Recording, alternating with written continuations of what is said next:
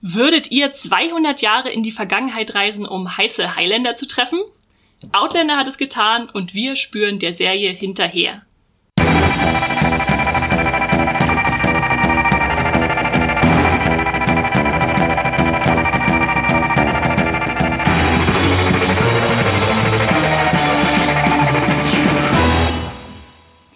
Hallo und herzlich willkommen hier bei Streamgestöber, dem Moviepilot Podcast, bei dem wir über alles reden, was in Deutschland irgendwie mit Streaming zu tun hat, ob es nun bei Netflix, bei Amazon Prime, bei Sky, Apple TV Plus, äh, Join oder wo auch immer ist. Hauptsache es kann gestreamt werden, Filme und vor allem auch Serien bei uns hier. Ich bin Esther Stroh, Redakteurin bei Moviepilot und sitze hier ganz allein im Homeoffice, aber zum Glück nicht ganz allein im Podcast. Das wäre, glaube ich, ziemlich langweilig. Deshalb habe ich mir einen netten Kollegen eingeladen und zwar begrüße ich hier Max. Hallo Max. Hallo, hallo. Wir sind heute nur zu zweit, weil wir äh, die großen Outlander-Gucker sind. Wir wollen heute nämlich mit euch, äh, mit uns und für euch über Outlander reden.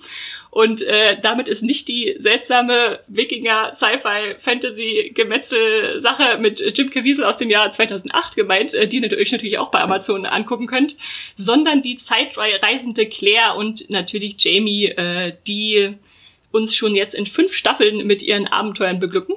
Und es ist so ein bisschen äh, Urlaubsersatz jetzt auch. Jetzt kann man das mal schön nach Schottland reisen nochmal. Wir, wir reisen überall hin äh, an unseren Bildschirm.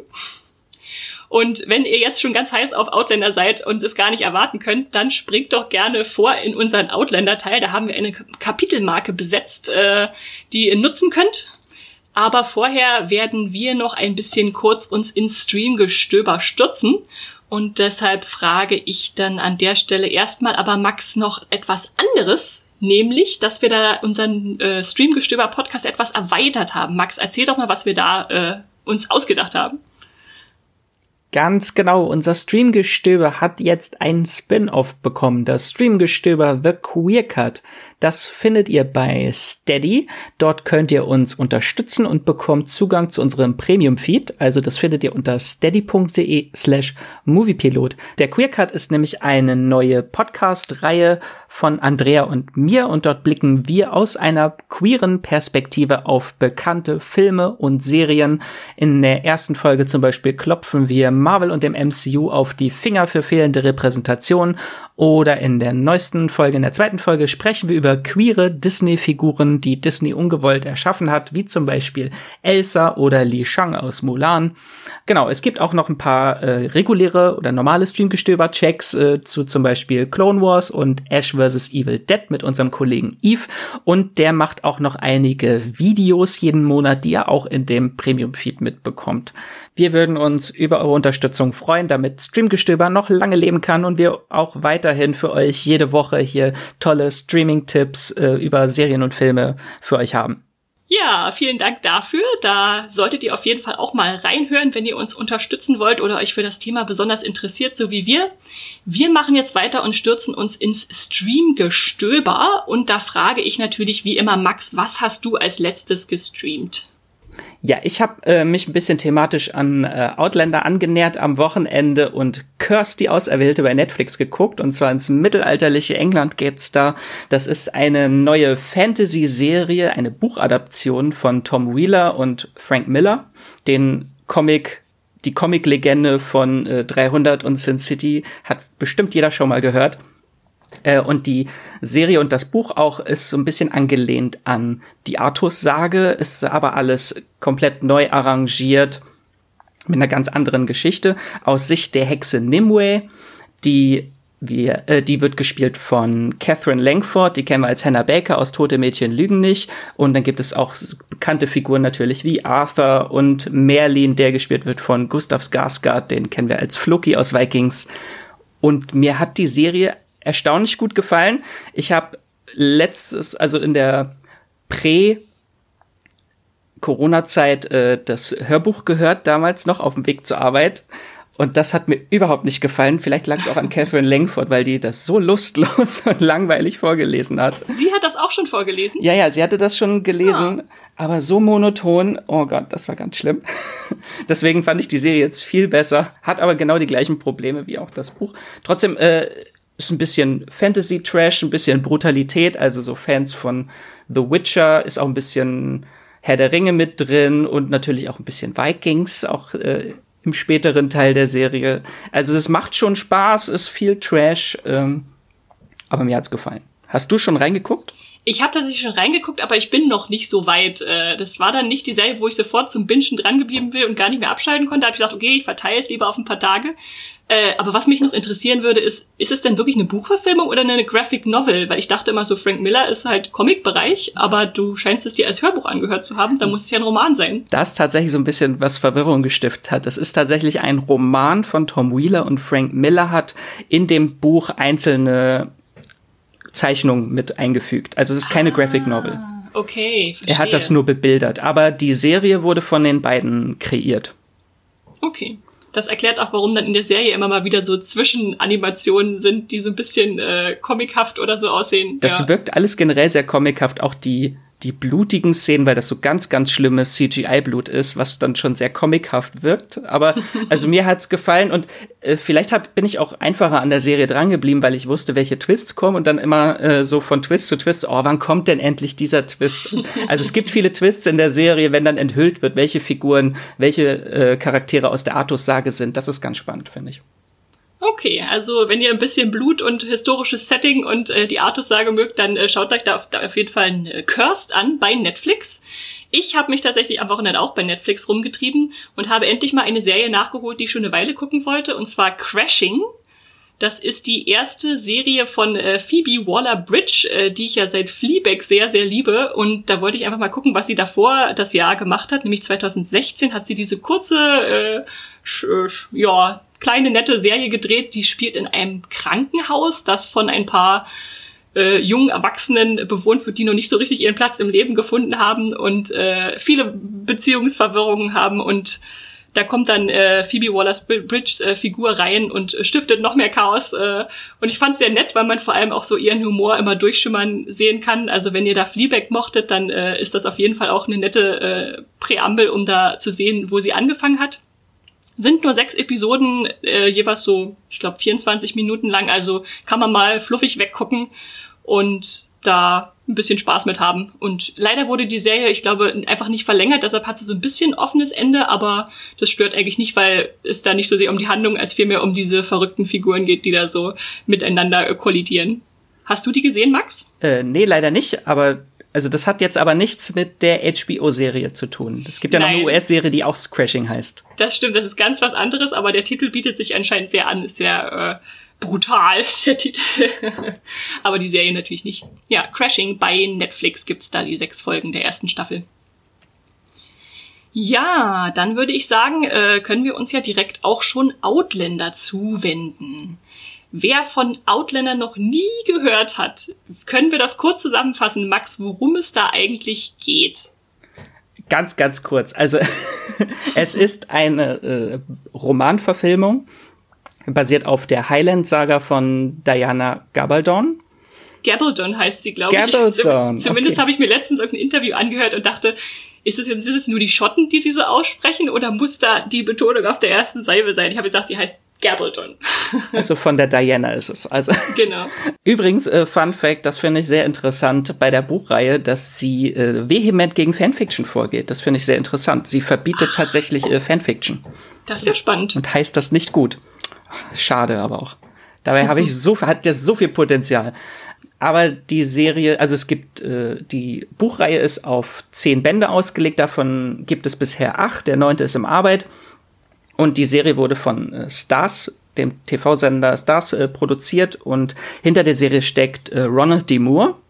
Der hat das äh, erschaffen, die Serienadaption. Den kennen sehr viele Sci-Fi-Fans, weil er früher bei Star Trek-Serien ganz viel mitgeschrieben hat und auch der Schöpfer von Battlestar Galactica, dem Reboot ist, und der jüngsten Apple TV Plus-Serie For All Mankind. Also hat schon sehr viel Sci-Fi-Hintergrund, der Mann. Ähm, und grob geht es in der Serie um eine Krankenschwester aus den 40er Jahren, die durch mystische Steine durch die Zeit reist, 202 Jahre in die Vergangenheit, ins 18. Jahrhundert und dort dann bei den Highlandern wilde Abenteuer erlebt. Wer kennt das nicht? Zeitreisen, einfach mal durch Steine laufen, man findet sich ganz so anders wieder. Genau, das ist so grob die Rahmenhandlung von Outlander.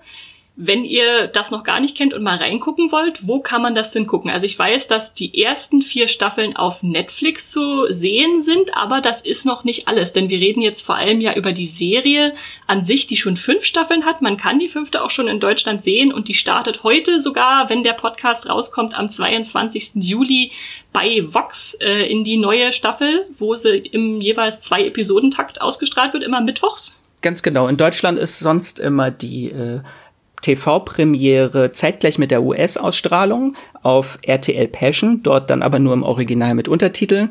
Was ein bisschen schade ist, weil seit Staffel 4 kann man RTL Passion nicht mehr über Sky gucken. Deswegen ist der Hype jetzt nicht mehr ganz so groß, äh, dass sie alle parallel zur US-Ausstrahlung gucken. Da warten dann mehr auf die Vox-Ausstrahlung, die immer ein paar Monate später ist.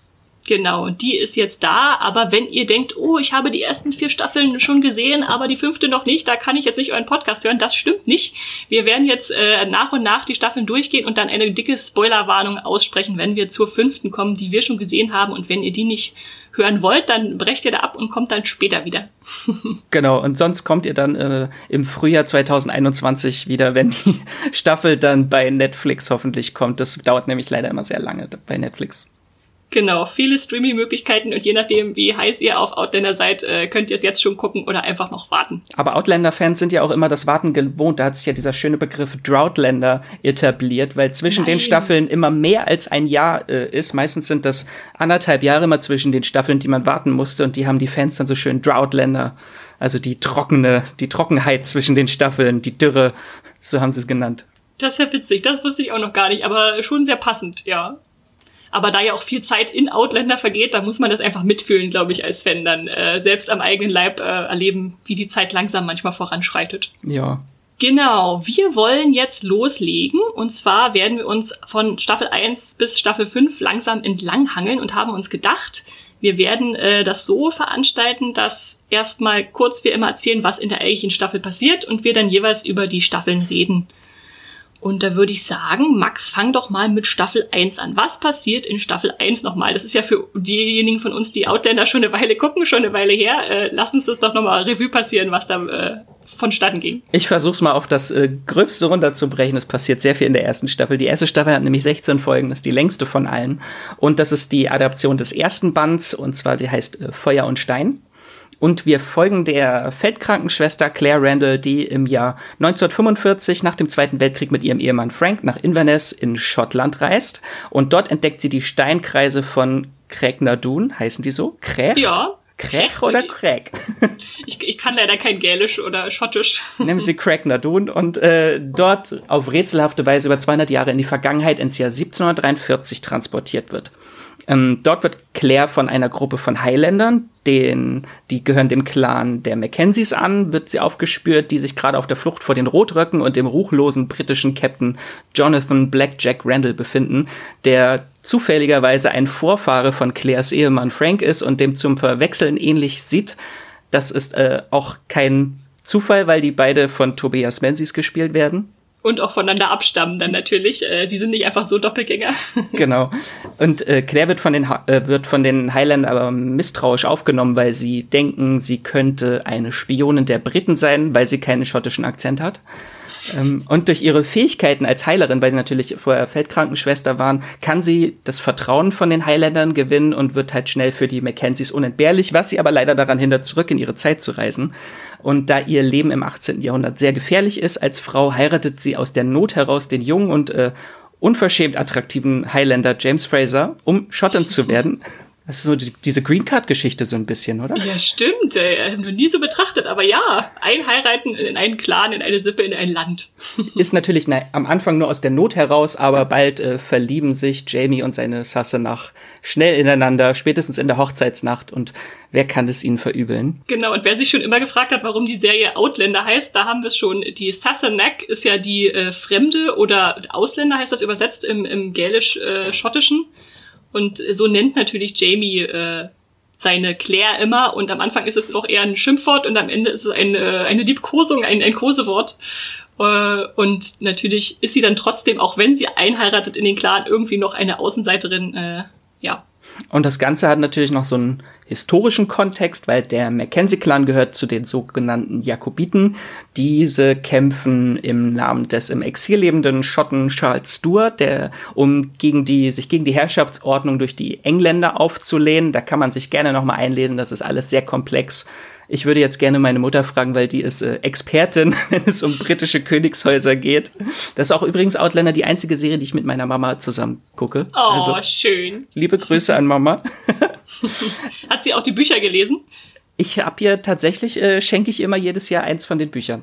Ich weiß nicht, ob sie schon hinterhergekommen ist, aber sie liest die Bücher. Sie liest sie, okay. Sie stellt sie nicht in den Schrank und sagt, ja, mein Sohn, ich habe sie gelesen. Nein, nein, sie liest die. Und dann telefonieren wir immer und reden drüber, weil ich bin ja meistens immer, weil ich es dann schon im Original mit Untertiteln bei äh, RTL Passion gucke, schon ein paar Monate voraus. Und dann muss ich immer sagen, was schon passiert. Sie lässt sich gerne spoilern von mir.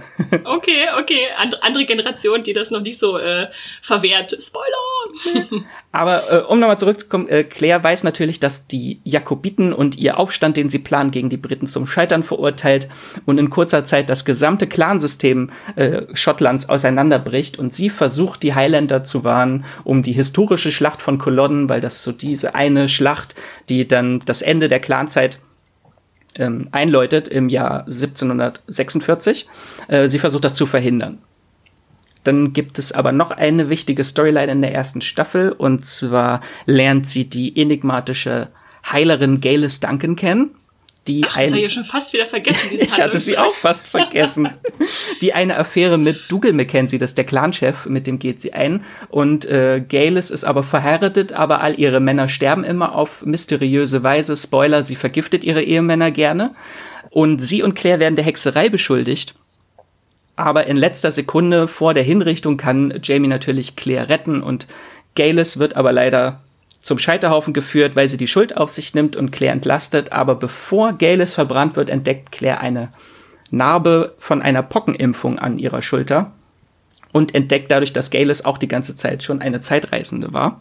Das wird später noch wichtig. Aber das ist so der auslösende Moment, woraufhin Claire dann Jamie endlich erzählt, dass sie aus der Zukunft ist und, ach, er glaubt ihr, die Liebe ist perfekt wie die nächste Folge zeigt, weil dann äh, bringt Jamie sie zurück zu den Steinen, um sie wieder zurück in die Zukunft zu bringen. Aber sie entscheidet sich, bei Jamie zu bleiben mit den Worten Take me home to Lallybroch. Ach, der, einer der schönsten Momente in der ganzen Serie. In der, in der ganzen Serie, in der ersten Staffel vor allem auch, genau. Die retten sich ja ganz gern mal gegenseitig, Jamie und Claire. Äh, Claire ist ja dann auch da, als äh, Jamie gefangen und gefoltert wird. Das ist nämlich dann das nächste, das Happy End. Währt nicht lange zwischen den beiden, weil Jamie von Blackjack äh, Randall gefangen genommen wird und gefoltert und vergewaltigt. Das wird alles sehr hart, aber gemeinsam mit den Clansmännern kann Jamie befreit werden. Und um die Zukunft verändern zu wollen, beschließen dann am Ende der ersten Staffel Jamie und Claire nach Frankreich zu reisen, um dort Charles Stuart ausfindig zu machen. Und äh, aber vor der Abfahrt erzählt Claire noch, dass sie schwanger ist. Und das ist das Ende der ersten Staffel. also wir sehen äh, Krankenschwestern, die Zeitreisen und sich äh, mit Schotten einlassen. Äh, ist ja eine recht, recht interessante Geschichte, die man jetzt nicht einfach mal so aus dem Stegreif erfindet. Weißt du noch, wie du damals dazu gekommen bist, äh, dich dafür zu interessieren oder zu sagen, du willst diese Serie gucken? Tatsächlich war ich ein bisschen abgeschreckt von der Serie, weil ich immer dachte, oh, das ist so Romantik, Liebesfilm, was so gar nicht mein Genre ist. Ähm, hab dann aber im Lauf der ersten Staffel halt sehr viel mitbekommen von Kritiken und so von Fanstimmen, dass die Serie sehr brutal ist. Und das hat mich dann doch plötzlich das hat angefixt. dich als Horrorfilm ja ge geholt. Okay. Genau, äh, und dann habe ich tatsächlich auch, das ist das, was mich gehuckt hat an der Serie, dieser Überlebenskampf von äh, Claire in der ersten Staffel, weil sie ja wirklich als Frau, alleinstehende Frau und noch als Britin halt sehr ein schlechtes Standing hat in Schottland und dort halt wirklich oft versucht, äh, wie sie quasi ihr Überleben garantiert, unter anderem dann halt auch durch die Hochzeit mit Jamie. Also diese ganze Romanze wird ja erst nach der Hochzeit so wirklich präsent in der Serie. Und vorher ist es so dieser harte Überlebenskampf und auch, wo sie ähm, der Hexerei beschuldigt wird, das ist so. Also das waren so die spannenden Sachen, die mich in der ersten Staffel gehuckt haben. Ich finde mittlerweile die Charaktere alle sind mir sehr ans Herz gewachsen. Ich finde an der Serie persönlich sehr interessant, dass es eine spannende Sichtweise auf queere Charaktere im 18. Jahrhundert auch gibt in der Serie. Mhm. Es sind äh, zwei sehr prominente Charaktere, unter anderem da auch, oder soll ich das jetzt spoilern? Lieber das nicht. machen wir später. Machen das wir machen wir später, später. Das machen wir später. Äh, und was ich halt sehr spannend finde, ist, sind die äh, Plant- und Payoff-Momente in der Serie, weil es halt natürlich um Zeitreisen geht, dass oft Sachen angedeutet werden, die viel später im Verlauf der Serie sehr wichtig wird. Also so ein Beispiel zu nennen, ohne jetzt groß zu spoilern, ist in einer Staffel untersucht Claire in einer Folge einen in der Gegenwart einen Schädel, einen 200 Jahre alten Schädel und wir erfahren erst viel später, welche Person dieser Schädel vor 200 Jahren war. Und das ist, finde ich halt sehr spannend oder zum Beispiel auch, dass das Finale der ganzen Serie eigentlich schon in der ersten Folge zu sehen ist. Und zwar gibt es in Inverness ein, eine mysteriöse Person, die äh, vorm Fenster von Claire steht und sie beobachtet. Und das ist wahrscheinlich, beziehungsweise hat äh, Sam Hugan auch schon bestätigt, dass er das Ende der Serie kennt. Und das ist äh, Jamie am Ende der Serie, der dann irgendwie Doch vielleicht als Zeit reisen kann. entweder so oder als Geist äh, dort äh, Claire noch mal besucht in der ersten Folge. Was dann hat mich so ein bisschen an Art Dark erinnert. Dann der Kreis schließt sich dann wahrscheinlich am Ende. Ja, genau. Und wir wissen aber noch nicht, wie es passiert, weil natürlich nur manche Leute durch die Steine reisen können und wir wurden eigentlich schon darüber aufgeklärt, dass Jamie keiner dieser Menschen ist. Und vielleicht hat er auch einfach kein Edelstein dabei gehabt. Den braucht man nämlich auch noch, um bei Quacknadun durch die Steine zu gehen. Kommt man auch nicht so einfach ran, ne? Oder es ist Äh. einfach ein Nachkomme von den Frasers, weil wir wissen ja, dass wie bei Black Jack, dass die Nachkommen identisch auch aussehen können. Also es könnte auch ein Enkelkind von Claire vielleicht sein. Ohne jetzt zu spoilern. Wer weiß. Äh, Wir wissen es auf jeden Fall noch nicht. Das ist alles nur Spekulation hier, keine Spoiler. Ich habe die Ich- Bücher nicht gelesen, deswegen kann ich auch nicht spoilern groß. Sehr gut. Ich habe tatsächlich damals, äh, 2014, als es hieß, da kommt eine Serie, ähm, den ersten Band gelesen, äh, Feuer und Stein. Und muss zugeben, ich habe es zwar zu Ende gelesen, aber hatte dann keine Lust mehr auf weitere Bücher. Äh, für mich war irgendwie, ich weiß nicht, der Erzählstil hat mich nicht so gepackt, einfach von, es war alles sehr über äh, emotionalisiert. Und ich bin eigentlich, glaube ich, ein Mensch, der Kitsch und Romantik ganz gut verträgt. Aber äh, das hat mich dann doch äh, etwas äh, abgeschreckt. Aber dann hatte ich natürlich den ersten Band gelesen, dachte, jetzt guckst du dir auch die Serie an. Und da hat mich die Serie tatsächlich mehr eingefangen, dass ich dachte, okay, da bleibst du jetzt dran. Da blieb ich dann dran bis zum Ende der zweiten Staffel und dachte, nee, jetzt breche ich ab. Jetzt reicht dir das hier. Aber wie man sieht, ich bin immer noch dabei. Ich habe jetzt auch Staffel 5 geguckt. Ich habe dann irgendwann wieder äh, aufgeholt. Und es ist schon eine Serie, die äh, ein bisschen fordert den Zuschauer. Also wenn es nicht ganz euer Genre ist, dann muss man schon dranbleiben. Aber ich bereue es trotzdem nicht, dass ich jetzt immer noch weiter gucke. Und es gibt ja so wenige wirklich hochwertig produzierte Historienserien und da würde ich sie schon definitiv dazu zählen. Das alles sieht alles super aus und die Charaktere, die wachsen einem dann definitiv ans Herz. Also gebt Outlander eine Chance. Dann schauen wir doch mal weiter. Wir sind jetzt also in Staffel 1, haben da diese Grundidee uns präsentiert bekommen. Dann geht's in Staffel 2 weiter. Staffel 2 war die, die mir, glaube ich, mit so am meisten Probleme gemacht hat, da wirklich dran zu bleiben. Und zwar hatte Max schon angedeutet, Claire und Jamie gehen nach Paris und wollen jetzt äh, Gelder im Prinzip aufhalten eigentlich, dass die Jakobiten die kriegen, weil sie ja wissen, dass die Schlacht scheitern wird, äh, die Schotten dann besiegt werden von den Engländern. Und deswegen gehen sie zu dem äh, Thronfolger da, der da in Paris im Exil ist und wollen eigentlich verhindern, was da passiert. Aber wie das so mit Zeitreisen ist, da ist schon alles viel festgeschrieben und natürlich ist das nicht so vorherbestimmt, äh, wie Sie sich das gedacht haben, die Zeit zu ändern. Und lange Rede, kurzer Sinn, Sie schaffen es nicht in Frankreich, Ihr Ziel zu erreichen, gehen letztendlich zurück nach Schottland nach dieser sehr langen, mit vielen gepuderten Perücken bestückten Zeit Und dem roten Kleid. Und dem roten Kleid. Ja, das ist tatsächlich eine schöne Szene, wo äh, Claire ein sehr aufreizendes Kleid anzieht und Jamie das gar nicht, gar nicht will. genau, gehen zurück nach äh, Schottland, wo es dann äh, zu den Schlachten kommt. Äh, eine Schlacht, die Schlacht von Prestopens, wird gewonnen von den Schotten, aber von Culloden natürlich nicht. Und da wird dann tatsächlich die inzwischen wieder schwangere Claire, die in Frankreich schon mal eine Fehlgeburt hatte, zurückgeschickt in die Gegenwart äh, zu Frank, ihrem ursprünglichen Ehemann, während Jamie in die Schlacht zieht und es wird angenommen, dass er stirbt und sie, deshalb geht sie dann auch zurück und äh, will ihr Kind dann zumindest mit dem ersten Ehemann großziehen. Dann haben wir einen riesigen Zeitsprung, wo auf einmal Frank, also wir sind wieder in der Gegenwart, Frank ist gestorben, Claire hat äh, Brianna zur Welt gebracht, ihre Tochter, und geht zurück nach Schottland und findet heraus, dass Jamie doch nicht gestorben ist und will nun zu ihm zurück. Und damit endet die zweite Staffel. Und wie man merkt, ist die zweite Staffel schon so ein bisschen all over the place. Also wir haben Frankreich, wir haben zurück in Schottland, wir haben Zeitsprünge, wir haben neue Reisen, die angetreten werden. Da war viel, was da untergebracht werden musste. Bist du mit der zweiten so klargekommen, Max, der Staffel? Das ist tatsächlich auch danke nochmal für das kleine Recap, die, die ich am meisten vergessen habe. Also alles, was in Frankreich ist, habe ich eigentlich schon wieder vergessen. Das Einzige, an was ich mich erinnere in der zweiten Staffel, ist halt diese großartige, das Staffelfinale. Das fand ich halt wirklich gut, wo es halt diesen Zeitsprung nach 1968 gibt.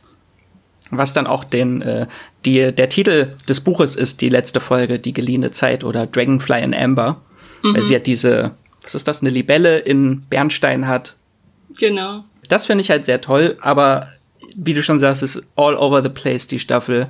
Und wirklich viel hängen geblieben ist nichts außer dieser eine, waren das vielleicht auch Zeitreisende, mit denen sie da angebandelt hat? Dieser ältere Herr? Das weiß ich schon gar nicht mehr. Siehst du, da ist so viel passiert. Auf jeden Fall gab es da auch einen Zeitreisenden. Aber das wurde nur angedeutet. Okay, okay. Es wird immer mal wieder eingestreut, dass Claire nicht die einzige Zeitreisende ist. Wie hieß sie denn da? Madame Blanche? Hieß sie so?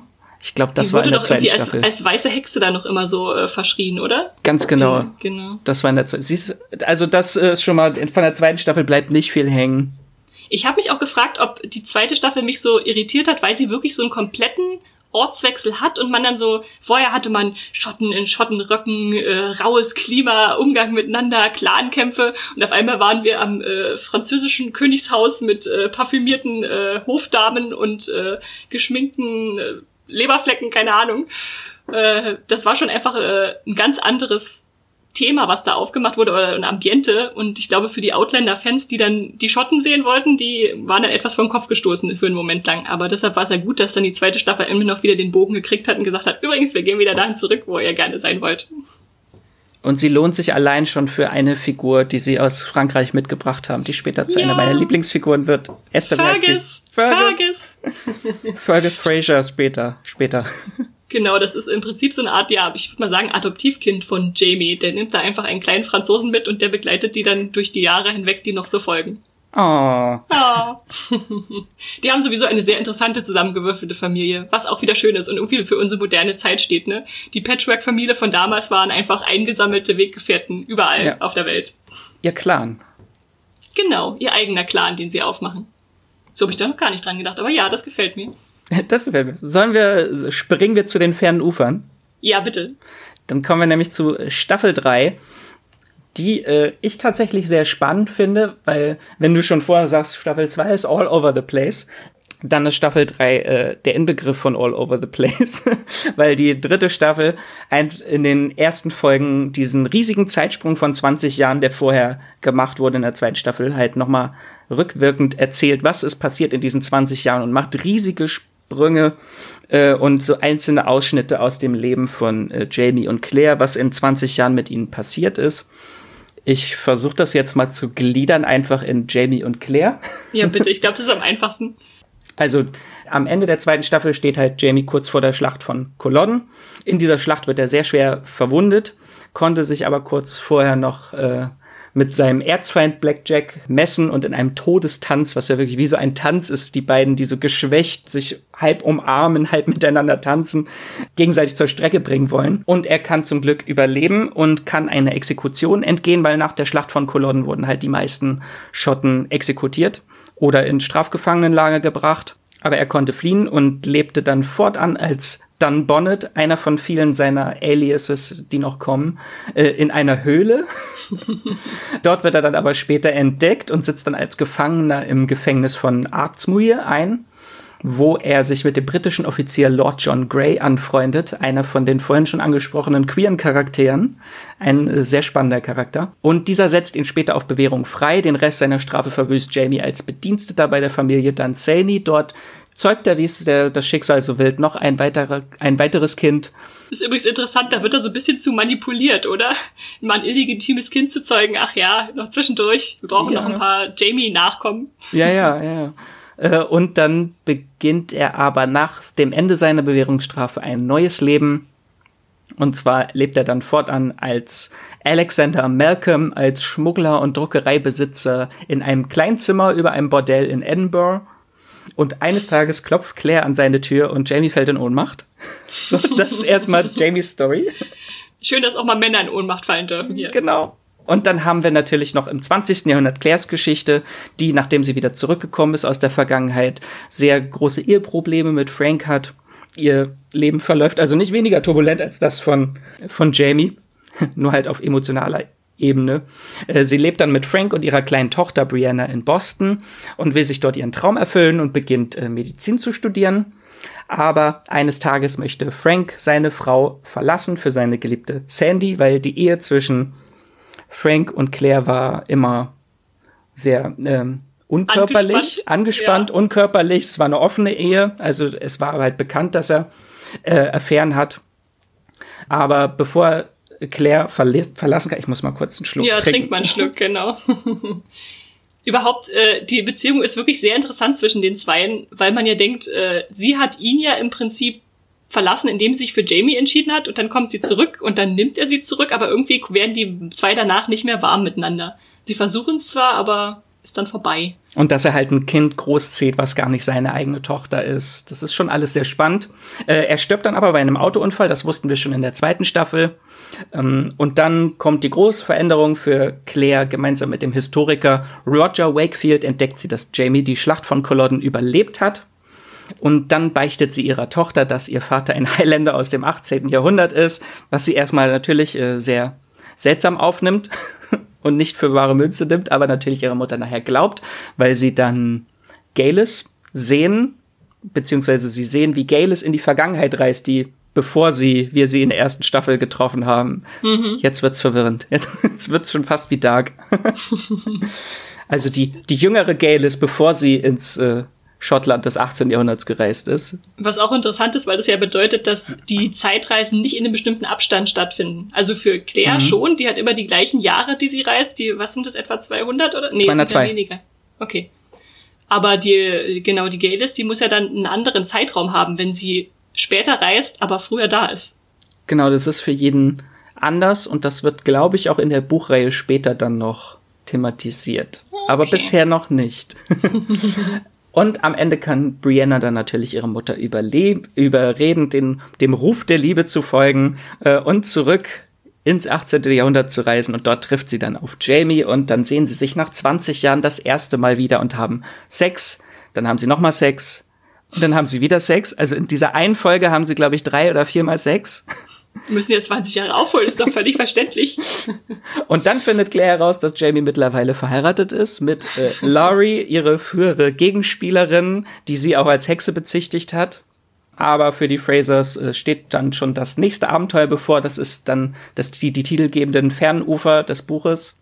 Und zwar. Vielleicht sollte man, noch sollte man noch dazu sagen, die Ehe ist da einfach nichtig mit der anderen, weil ja Claire Stimmt. weiterlebt und deswegen, genau, kann die einfach annulliert werden oder war halt nie wirklich als Eheschließung akzeptabel. Obwohl sie dann ja nicht sagen kann, dass sie zweimal verheiratet ist.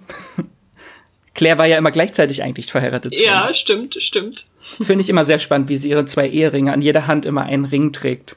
Hm. Genau, und dann wird aber Jamies Neffe Young Ian von einem rätselhaften Schiff entführt und dem folgen sie in die Karibik wo sich dann herausstellt, dass dort Galis immer noch lebt, die nicht auf dem Scheiterhaufen verbrannt ist und irgendwie entkommen ist und jetzt ein Blutopfer bringen möchte, um wieder in die, durch die Zeit zu reisen, weil in der Karibik gibt es eine mysteriö mysteriöse Höhle, Abandaway, wo noch ein Zeitreiseportal ist und das möchte sie aktivieren. Aber glücklicherweise hat Claire eine Machete zur Hand und bringt Galis zur Strecke. Das ist übrigens der Schädel, den ich vorhin erwähnt hatte, den sie in der Gegenwart während ihres Medizinstudiums so einen alten Schädel untersucht, der geköpft wurde. Und dann später erfahren wir, dass Claires war, die diese Person vor 200 Jahren geköpft hat.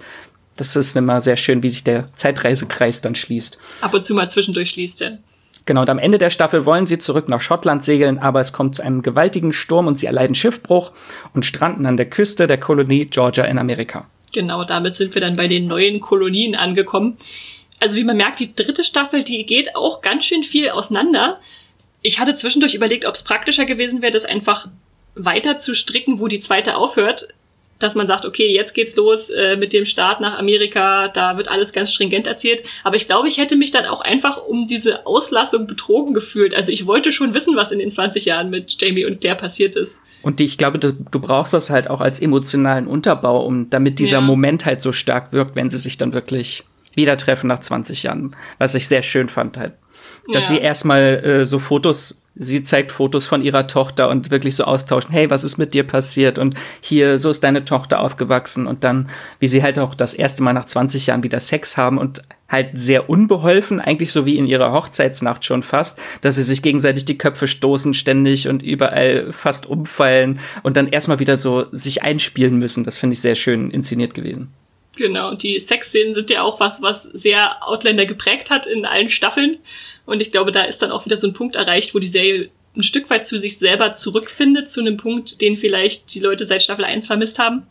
Und dann da wieder nach vorne schauen kann von da aus. Was dann eigentlich auch, es wird dann ja auch in Zukunft immer weniger. Das ist das, das letzte Mal, wo wirklich viel Sex in der dritten Staffel ist, weil es wird dann ja immer weniger für Claire und Jamie, weil die dann ja schon mittlerweile wesentlich älter sind und Großeltern werden und dann kommen spätere Generationen, die dann neue Sexszenen haben. Genau, der, der Alterungsprozess von Claire und Jamie ist sowieso eine äh, Amüsement, worüber sich viele Oh ja. lustig machen, weil natürlich äh, die Schauspieler, ich weiß gar nicht, wie alt die so sind, die müssen in den 30ern, Anfang 40ern Ja. sein. Ja. Und ich glaube, in der Serie sind sie jetzt mittlerweile so bei 50, 60 angekommen. Und Jamie trägt einfach nur eine Brille und ist 20 Jahre älter. Genau, genau. Und einmal sieht man, ich glaube, in Staffel 3 oder 4 Claire, wie sie sich die Haare färbt. Da wird dann erklärt so, sie ist schon grauhaarig, aber ihr seht sie jetzt einfach so, wie ihr sie kennt, weil sie sich die Haare färbt. Genau, also einmal, einmal Haare färben macht sofort 30 Jahre, 20 Jahre jünger. Könnt ihr noch was lernen bei Outlander? Genau. Und damit, genau, sind wir dann nach Staffel 3 bei Staffel 4 angekommen. Und ich finde es immer ganz schön, was Max sagt, es ist so eine Art amerikanisches Reboot Staffel 4. Wir haben jetzt also unsere Zeit in Schottland gehabt mit den schottischen Clans und waren mal in Frankreich unterwegs und sind durch die Karibik gesegelt. Und jetzt haben wir einen völlig neuen Handlungsort. Wir sind in Amerika angekommen und haben natürlich auch viel amerikanische Geschichte, die da abgearbeitet wird. Outlander ist ja generell eine Serie, die ich für mich zumindest in meinem Kopf eher als Historienserie sehe, die so einen Schuss Fantasy drin hat, weil es halt Zeitreisen gibt. Aber ist jetzt nicht so, dass da irgendwelche Magier rumlaufen und Beschwörungsformeln murmeln. Also es ist schon eher darauf ausgelegt, dass da halt Leute, die aus der Zukunft kommen, sich die Vergangenheit angucken, die sie eigentlich bisher zumindest nicht so richtig ändern können. Ja, und ich finde es ein bisschen schade in der vierten Staffel, aber auch schon in der dritten Staffel. Also für alle, die die Serie am Anfang wegen der Schotten geguckt haben, dass es halt nicht mehr wirklich nach Schottland geht oder auch die, die es wegen der schönen äh, Kills auf strammen Waden geguckt haben, die Serie. es gibt halt ab der dritten Staffel keine Kills mehr, was auch ein bisschen schade ist, was aber natürlich auch einen historischen Hintergrund hat, weil nach diesem Jakobitenaufstand gab es einen Dress Act von 1746, wo offiziell halt Kills und Plates halt verboten wurden von der britischen Regierung, weil das natürlich die kulturelle Identität der Schotten und auch des Clansystems ist halt mit dem Clansystem in Verbindung gebracht. Und deswegen wurde das verboten und nur Soldaten der britischen Krone durften diese beliebten Schottenmuster noch tragen, was dann später in Staffel 5 noch wichtig wird. Weil dann gibt's nämlich endlich eine Rückkehr zu dem, zum Kilt. Also die Serienmacher wollten uns nicht quälen damit, dass sie die Kills weggelassen haben, sondern es war einfach historisch auch so begründet. ja. Also sind wir jetzt in Staffel 4 angekommen und da geht's dann ganz amerikanisch zu. Da sind dann Claire und Jamie in der britischen Kolonie North Carolina und wollen natürlich erst zurück, planen immer noch nach Schottland zurückzukehren, was ja ihre Heimat ist, bleiben aber dann letztendlich doch da und zwar mit äh, Fergus Marsali, dessen Frau und Young Ian, wie er immer genannt wird. Eigentlich dürften sie ihn langsam mal Ian nennen, weil der alte Ian wurde ja in Schottland zurückgelassen. Ja. Und gründen da im Prinzip eine neue Heimat, nämlich Fraser's Ridge. Das ist ein Stück Land, was sie da zugesprochen bekommen, aber mit einer Bedingung. Und zwar, Max, weißt du noch, was diese Bedingung ist? Er hat das von den Briten, weil natürlich noch die britische Krone über die amerikanischen Kolonien herrscht. Und er musste sich halt in den Dienst der Briten stellen, dass er dort aufständische oder Aufstände im Keim erstickt und eine Miliz gründet. Genau, und damit steht interessanterweise Jamie dann ja auf der, ich sag mal, falschen Seite der Geschichte. Wenn man zumindest den amerikanischen Unabhängigkeitskrieg be betrachtet, dann endet es ja damit dann, dass die ihre Freiheit von den Briten bekommen. Hamilton lässt grüßen. Genau, das ist ja zur gleichen Zeit. Also irgendwann möchte ich Hamilton noch sehen. Ist aber spannend, dass es tatsächlich, es ist ja fast genauso wie halt auch vorher in Schottland, dass es wieder eine Auflehnung gegen die britische Krone ist, aber diesmal halt Jamie auf der anderen Seite des Kampfes genau, steht. Genau, er steht immer auf der falschen Seite, auf der verlierenden Seite. Oh. Aber wir haben natürlich trotzdem Jamie mit seinen äh, moralischen äh, moralische richtigen äh, Tendenzen, dass er natürlich zwar für die Briten kämpfen muss, aber das eigentlich nicht will. Also er sieht, dass Sklaverei falsch ist und äh, hat ein gutes Herz und will eigentlich immer für die Schwachen eintreten, aber hat sich dann nur verpflichtet, mit seinem Land äh, trotzdem zumindest oberflächlich oder, oder vorgegeben, sich für die Briten äh, auf deren Seite zu stellen. Und in der vierten Staffel ist dann nicht nur Claires und Jamies Geschichte zu sehen, die sich da in North Carolina im 18. Jahrhundert rumtreiben, sondern wir lernen jetzt auch noch weiter Brianna, also Claires Tochter, und Roger kennen, der uns ja auch schon mal in der dritten Staffel untergekommen ist.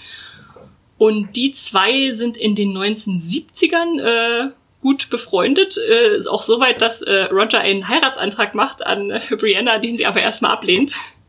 Und erst als die zwei dann auch ihren Weg in die Vergangenheit finden, die zwei können nämlich auch Zeitreisen, haben das, das Zeitreisegehen, äh, kommt es dann auch tatsächlich zu einer Liebesgeschichte zu, zwischen den Zweien, die noch stärker ist und sich so ein bisschen zu einer Art, ich würde sagen, Parallele entwickelt äh, zu Jamie und Claire.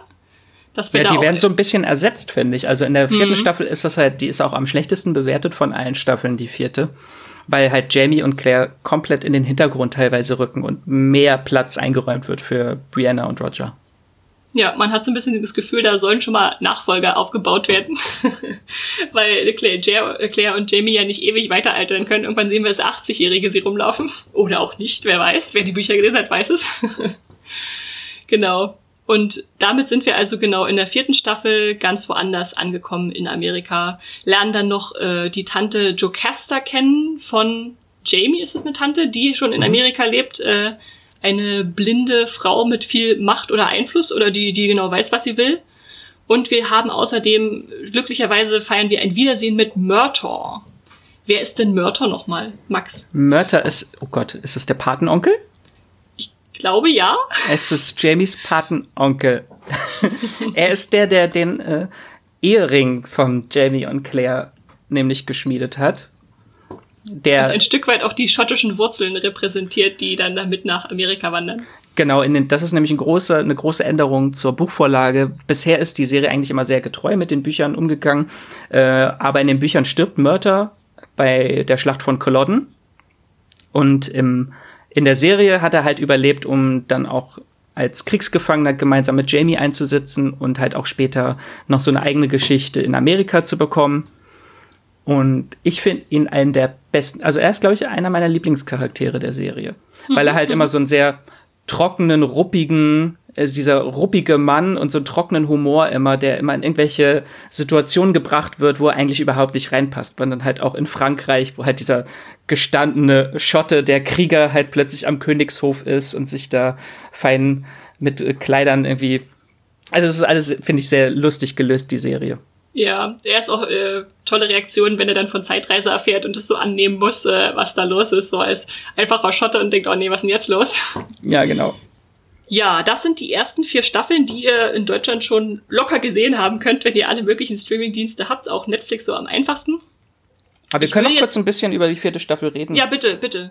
Da, da passiert ja noch eine ganze Menge. Ja, ja, äh, vor allem mit äh, Brianna. Also, ja. die, also ich finde, die vierte Staffel, wir hatten jetzt drei Staffeln, beziehungsweise zwei Staffeln lang halt Tobias Menzies und Blackjack Jonathan Randall als großen Bösewicht, immer als großen Gegenspieler und das fehlte der Serie in der dritten Staffel so ein bisschen nach dem Tod von ihm. Also es gab keinen wirklichen Gegenspieler mehr. Das war dann halt nur so ein bisschen Gales halt, die da als äh, sich gerne in Blut badet, aber das war jetzt nicht so der gro große Gegenspieler der Frasers. Äh, und hier gibt es dann eine neue Figur, Stephen Bonnet, der wird von Ed Spillier. Ed Spilliers gespielt, genau. Den könnt ihr noch kennen aus Aragon, äh, ganz, ganz früher Verfilmung, nie weitergeführt.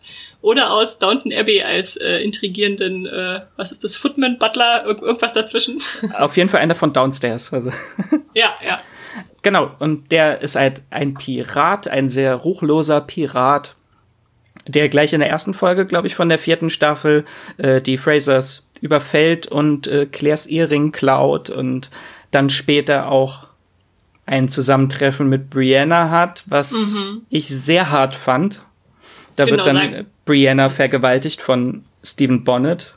Ja. Und da sind wir dann auch schon wieder bei einer Kontroverse, die Outlander häufig mal auszeichnet, dass ständig irgendwelche Figuren vergewaltigt werden. Also alle Hauptfiguren eigentlich. Also in der ersten Staffel ist es Jamie, der vergewaltigt wird von. Von Blackjack Randall, ja. Genau, und dann wird Brianna jetzt vergewaltigt, dann wird Roger zumindest körperlich stark misshandelt später ja, in Gefangenschaft ja. und äh, Claire wird auch noch später vergewaltigt, nochmal. Sehr hart, wie die Serie mit sexueller Gewalt umgeht, so als Plot-Twist. Da habe ich mich auch häufig gefragt, denken die wirklich, dass sie einfach ein Gegengewicht brauchen zu ihren heißen Sexszenen, die ja die Serie am Anfang so geprägt haben, dass sie jetzt denken, sie müssen auch ins andere Extrem gehen, um da äh, gegen einen harten Gegenpol zu schaffen? Das habe ich nie so richtig verstanden. Also ich könnte es mir vorstellen, dass es einfach nur um diese wirkliche harte Realität des 18. Jahrhunderts zu zeigen, wo das ja wirklich gang und gäbe ist, dass Menschen mhm. so stark misshandelt und vergewaltigt werden und es wird ja auch ein bisschen zu sehr nur angeschnitten, könnte noch ein bisschen stärker thematisiert werden, was halt auch mit Sklavenhandel zu tun hat. Das wird ja natürlich präsenter, sobald die Frasers in Amerika sind, äh, mhm. wie Sklaven gefoltert werden. Das gibt's in der, auch in der einen Folge, wo ein Sklave gehängt werden soll und äh, Claire dann einschreiten will und sie ist natürlich, das ist so ihr, ihr, ganzes Dilemma in der Serie, weil sie halt viel zu progressiv für diese Serie ist, was sie immer, äh, für die Zeit ist, für das 18. Jahrhundert, was sie immer wieder halt in Gefahr bringt, wenn sie sagt, nein, nein, Sklavenhaltung ist nicht gut. Sagt das mal jemandem im 18. Jahrhundert, der eine ganze Baumwollplantage hat. Also. Ja, oder schon allein, dass sie als Frau, als Heilerin unterwegs ist, da ist sie gleich immer als Hexe oder übernatürlich abgestempelt, genau. Das macht, das macht, das macht für mich tatsächlich interessante Facetten auf der Serie, dass man da einfach diese Moderne von uns in die Vergangenheit bringen kann, um es ein bisschen gegenüberzustellen und zu sagen, so war es damals und so ist heute und so kollidiert das, wenn man das zusammenschmeißt. Aber wie hat dir denn dieses US, das US-Reboot, wie es gerne gefallen? Also ich muss zugeben, ich habe mich noch lange nach Schottland zurückgesehnt, aber ich war dann irgendwie froh, dass die Serie wieder so eine Art Platz gefunden hat, wo sie bleiben konnte. Also nicht ständig unterwegs war mit Karibik und Frankreich und äh, überall mal Station gemacht hat, sondern dass ich dann irgendwie mit Fraser's Ridge wieder eine Art Heimat finden konnte, von der dann natürlich auch wieder Exkursionen weggehen, aber die dann ja so ein Ruhepol bildet. Aber ich finde es sehr interessant, ich habe mir mal die Staffelbewertung angeguckt von der Serie, dass wirklich die vierte sehr stark abfällt. Die erste Staffel hat bei uns bei Moviepiloten eine 7,8, dann die zweite eine 7,6, die dritte eine 7,3. Es wird immer weniger und die vierte dann gleich eine 6,8. Die fünfte ist noch ein bisschen höher bewertet, aber es kann vielleicht auch daran liegen, dass da noch nicht so viele Leute die fünfte gesehen haben. Ich finde sie aber tatsächlich auch die fünfte besser. Okay. Weil in der fünften gibt es endlich wieder Voice-Overs von Claire. Das, was die erste Staffel so, so gut gemacht hat. Wo was halt dieser, dieser innere Monolog, den man halt aus Romanen kennt, der halt der mhm, in der mhm. Serie mit ihrem Monolog immer transportiert wurde. Und das gibt's halt in der fünften Staffel wieder. Da gab's auch eine große, also ein Großteil des Autorenstabs hat halt auch gewechselt zur fünften Staffel. Und ja. finde ich, merkt man auch zum Teil.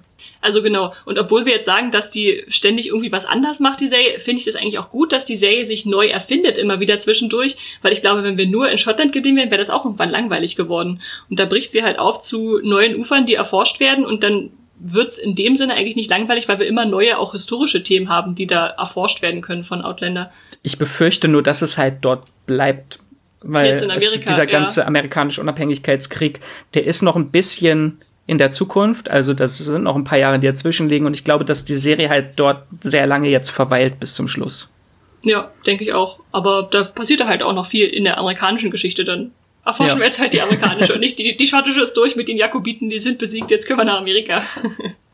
Ja, ansonsten aber ist dir mal aufgefallen, bei den ganzen äh, Vorspann-Songs fand ich auch mal witzig, dass das so ein bisschen angepasst wird an die Serie selber. Also in der zweiten Staffel haben wir den Song, der dann auf Französisch teilweise gesungen wird, wenn sie in Frankreich sind.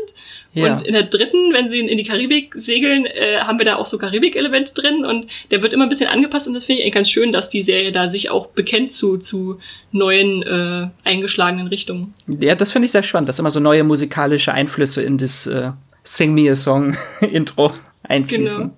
Ich habe übrigens letztens erst gelesen, dass der äh, Song auf einem Gedicht von Robert Louis Stevenson basiert, also der berühmte Autor, der sowas wie Dr. Jekyll und Mr. Hyde oder die Schatzinsel geschrieben hat. Die mhm. Schatzinsel passt auch wieder zur Karibik. Ja. äh, nur, dass sie ein bisschen umgedichtet haben von Sing Me a Song of a Lad That is Gun, haben sie zu less, also zu diesem typischen schottischen Wort von äh, Mensch, Kerl, äh, Freund. Ja. Das äh, umgeschrieben, genau.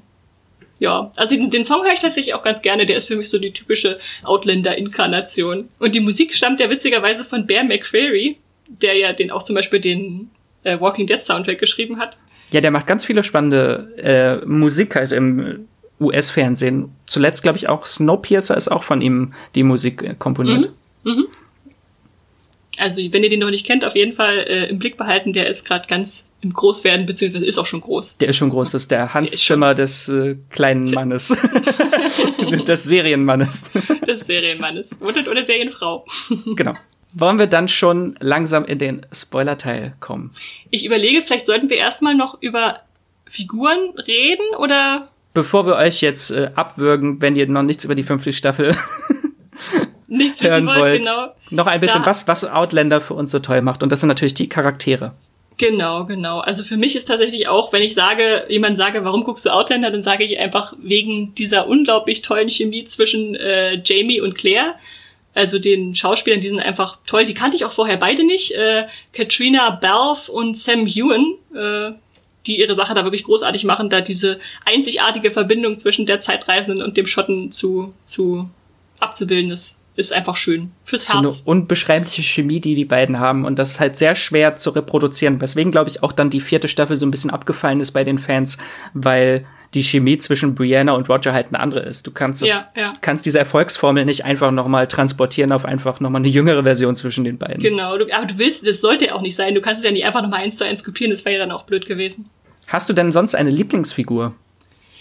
Ähm, schwer zu sagen. Also natürlich die zwei, die sind einfach unschlagbar da oben. Ich mag aber tatsächlich zum Beispiel auch Roger ganz gerne, der ja eine, wie du gerade gesagt hast, eher äh, kontroverse, nee, nicht kontroverse Figur ist, aber eine Figur ist, die später eingeführt und erstmal so langsam reinkommen muss. Aber ich mag einfach, dass er so ein nicht ein schottischer Kämpfer ist, sondern eher ein Wissenschaftler oder ein Forscher, der sich so für Literatur interessiert und dann aus einer ganz anderen Perspektive da in diese Vergangenheit stolpert, dass er nicht sich sofort wehren kann, sondern dass er eher da mit dem äh, Blick des Professors raufschaut und denkt, ach, was hier alles passiert und dann feststellt, ja, er muss sich in dieser Realität aber auch behaupten. Und ich, ich finde es leider, er muss ein bisschen viel leiden. Also ich mag Roger auch sehr gerne, aber er muss so viel leiden in Staffel das 4, stimmt, als er stimmt. dann bei den äh, Mohawk-Indianern in Gefangenschaft ist und dann später auch noch im Krieg kämpfen muss, aber das wäre ja, es kommt Staffel später im, später, genau, das ja, kommt ja. später. Also ich finde, Roger muss sehr viel leiden. Ja, ja. Aber er hat einen schönen Bart. Also wenn alle mal bärtige Schotten sehen wollten, die haben dann halt mit Roger endlich nicht mehr diesen glatt rasierten Jamie, sondern hier den, boah. Ich finde auch, nur, nur ein bärtiger Roger ist ein guter Roger. genau, es gibt ja verschiedene Roger-Versionen in der Serie.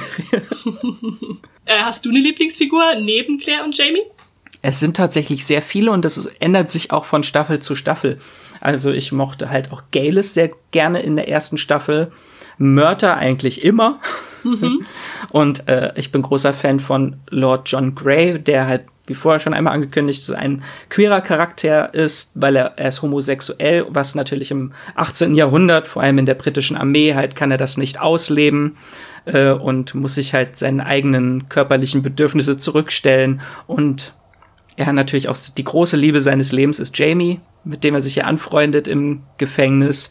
Und diese Freundschaft zwischen den beiden finde ich sehr interessant, weil er natürlich für Jamie, äh, Jamies Sohn aufzieht, wie seinen eigenen Sohn zieht er ihn auf und heiratet Stimmt. dafür auch eine Frau. Also er bringt sehr viele große Opfer für Jamie und da gibt's, ich weiß nicht, ob das die vierte Staffel war, so eine großartige Szene zwischen äh, John Gray und Claire, wo wirklich so die beiden, die beiden Frauen von Jamie, beiden sich gegen so richtig anbiestern. So.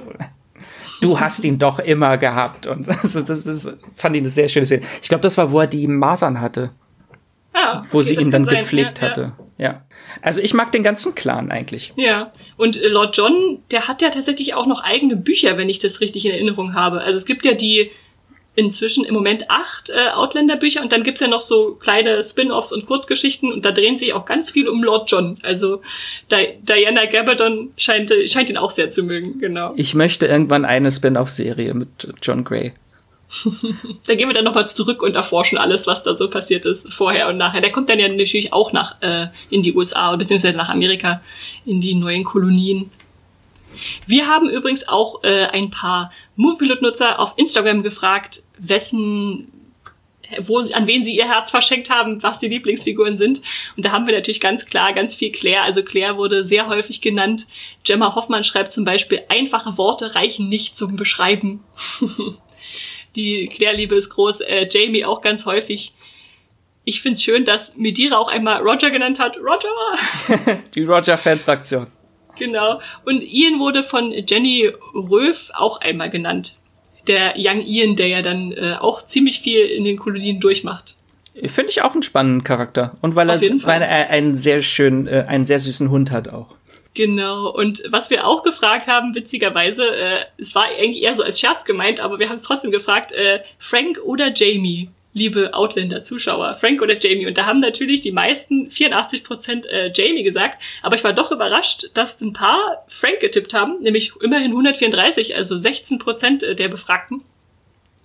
Und das ist schon eine, eine Dualität, von der gerade so die ersten drei Staffeln ganz stark leben. Und ich muss zugeben, äh, Tobias Menzies, den hatte ich vorher kannte ich nur so aus Game of Thrones, als äh, Edmure Tully hat er, glaube ich, gespielt, also den, den Bruder von, von Catelyn Stark, der es nicht mehr schafft, seinen toten Vater mit einem Pfeil auf einem Bestattungsboot in Brand zu setzen. und der ist mir dann tatsächlich als Schauspieler auch äh, gerade in Outlander ganz stark ans Herz gewachsen, weil er da schon eine sehr prägnante Rolle rüberbringen kann, die auch eine schwierige Rolle ist, weil der, ja, warum ist der so, warum ist der so kontrovers, Max, der Charakter von Black Jack Randall? Ähm, natürlich auch, weil er auch eine queere Figur ist hm.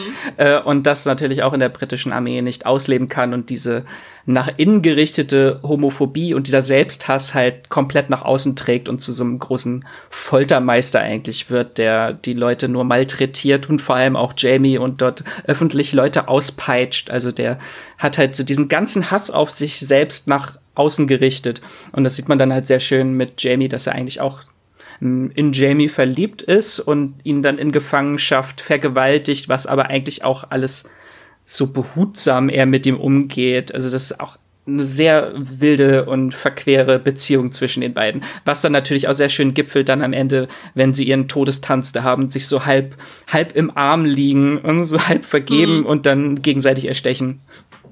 Ja, ja. Und dann noch, dass er dann noch diese zweite Rolle des äh, Frank Randall, also von Claires erstem Ehemann oder zweitem oder Mittelehemann, wie auch immer man es nennen möchte, ganz anders verkörpert, äh, finde ich auch spannend. Weil natürlich man als Zuschauer diese Gesichter gar nicht so, sage ich mal, auseinanderhalten kann im Sinne von, der eine ist ein ganz normaler Mann und der andere ist ein äh, gleitgeprüfter, äh, schwer äh, in die dunkle Realität abgedriftete ja. Aber ich habe tatsächlich Tobias Menzies äh, mal getroffen in London. Das Nein. war aber schon nach der dritten Staffel von Outlander, war schon raus. Da saß er im Kino schräg hinter mir. War das noch vor The Crown Staffel 3? Das war noch vorher, ja. Okay. Da habe ich in London im Kino Call Me By Your Name geguckt. Oh. und dann danach war ich auf Toilette und dann neben mir stand einer am Pissoir und ich dachte, irgendwie kommt er mir bekannt vor. Und das ist mir dann leider erst fünf Minuten später aufgefallen. Moment, jetzt weiß ich, woher ich ihn kenne. Aber übrigens, äh, weil wir über Brianna noch gar nicht so viel gesprochen haben, ich mag sie tatsächlich eigentlich auch so als äh, Schauspielerin und als Figur, weil sie halt so einen ganz anderen Schlag von Mensch nochmal verkörpert als äh, Claire, die Heilerin und die äh, immer genau mit Jamie verbandelt ist. Und sie ist schon eher so eine unabhängige Figur, die auch weiß, was sie will, aber halt jetzt nicht, vielleicht die kann dann vielleicht kein Blut sehen. Das ist dann schön, dass da nicht eine zweite Claire aufgemacht wurde. Ich finde es auch sehr spannend, weil sie eigentlich dann aber in der Vergangenheit nicht so richtig weiß, was ist ihr Platz dort, weil ja. dort ist jetzt keine Möglichkeit für sie weiter zu studieren. Oder was wollte sie noch? Wollte sie nicht auch Geschichte? Hat sie Geschichte studiert? Genau, es ist also so ein bisschen ihren Platz zu finden in der Vergangenheit und dann wird sie halt auch, was halt auch sehr spannend ist, wird sie ja schwanger, nachdem sie vergewaltigt wird, wurde und dann so diese Frage im Raum steht, ob das das Kind von Stephen Bonnet, dem Piraten, ist, ihrem Vergewaltiger oder ob das das Kind von Roger ist, was sie selbst nicht weiß, was ja. dann auch für Roger halt eine spannende Figur, äh, dadurch wird er auch, äh, ist ein spannender Konflikt für seine Figur später. Genau, kann er ein Kind annehmen, was vielleicht gar nicht seins ist und dann auch noch so einer schrecklichen Situation entstanden ist. Weil es ja, ja. keine Vaterschaftstests gibt im 18. Tja. Jahrhundert. Und auch nicht, oder gab es die schon, hätten sie in die 70er zurückreisen können und einen Vaterschaftstest gemacht? Wahrscheinlich nicht. Es ist ja auch gefährlich. Es, die wussten ja nicht, ob das Kind überhaupt reisen kann. Ja, da, ach ja, das stimmt, das kam ja noch dazu. Aber das kommt dann erst im Spoiler-Teil. Ja. äh, was haben wir? Also es gibt so viele Charaktere. Ah, das ist zu viel. Also Marcely finde ich auch sehr gut. Ähm, die war am, am, Anfang erst so ein bisschen so ein Randcharakter, aber für mich ist sie der später, da komme ich später noch zu, für Staffel 5 der MVP, weil das war echt so viele lustige Szenen hat Marcely. Ja, ich find's auch super, super spannend, wie sie das geschafft haben. Ich habe sie am Anfang gar nicht so wahrgenommen. Sie war immer so irgendwie dabei, stand daneben, hat aber keine großen Aufgaben gehabt und jetzt ist sie einfach ein toller Charakter geworden, dem man gerne zusieht, was sie so treibt. Muss ja. ich mir auch immer wieder vor Augen halten, dass es die Tochter von Laurie ist, die es ja auch noch irgendwo da draußen gibt von Laurie. Wer war nochmal Laurie? Laurie, die Ehefrau von Jamie. Ach so, ja. Die, die Ach, Biestige. Mit, er, er hat sie ja geheiratet, äh, um, weil er natürlich diesen Eltern, er möchte gerne Vater werden und das konnte er nicht, weil Claire nicht mehr da ist. In diesen 20 Jahren hat er dann äh, Laurie geheiratet, weil sie Witwe war, glaube ich. Aber die hatte schon Kinder, genau. Genau, sie hatte zwei Kinder und er hat die beiden Kinder als seine eigenen, so als Ziehvater großgezogen. Und da ist halt auch Marceli dabei, die er dann natürlich mitgenommen hat später nach Amerika.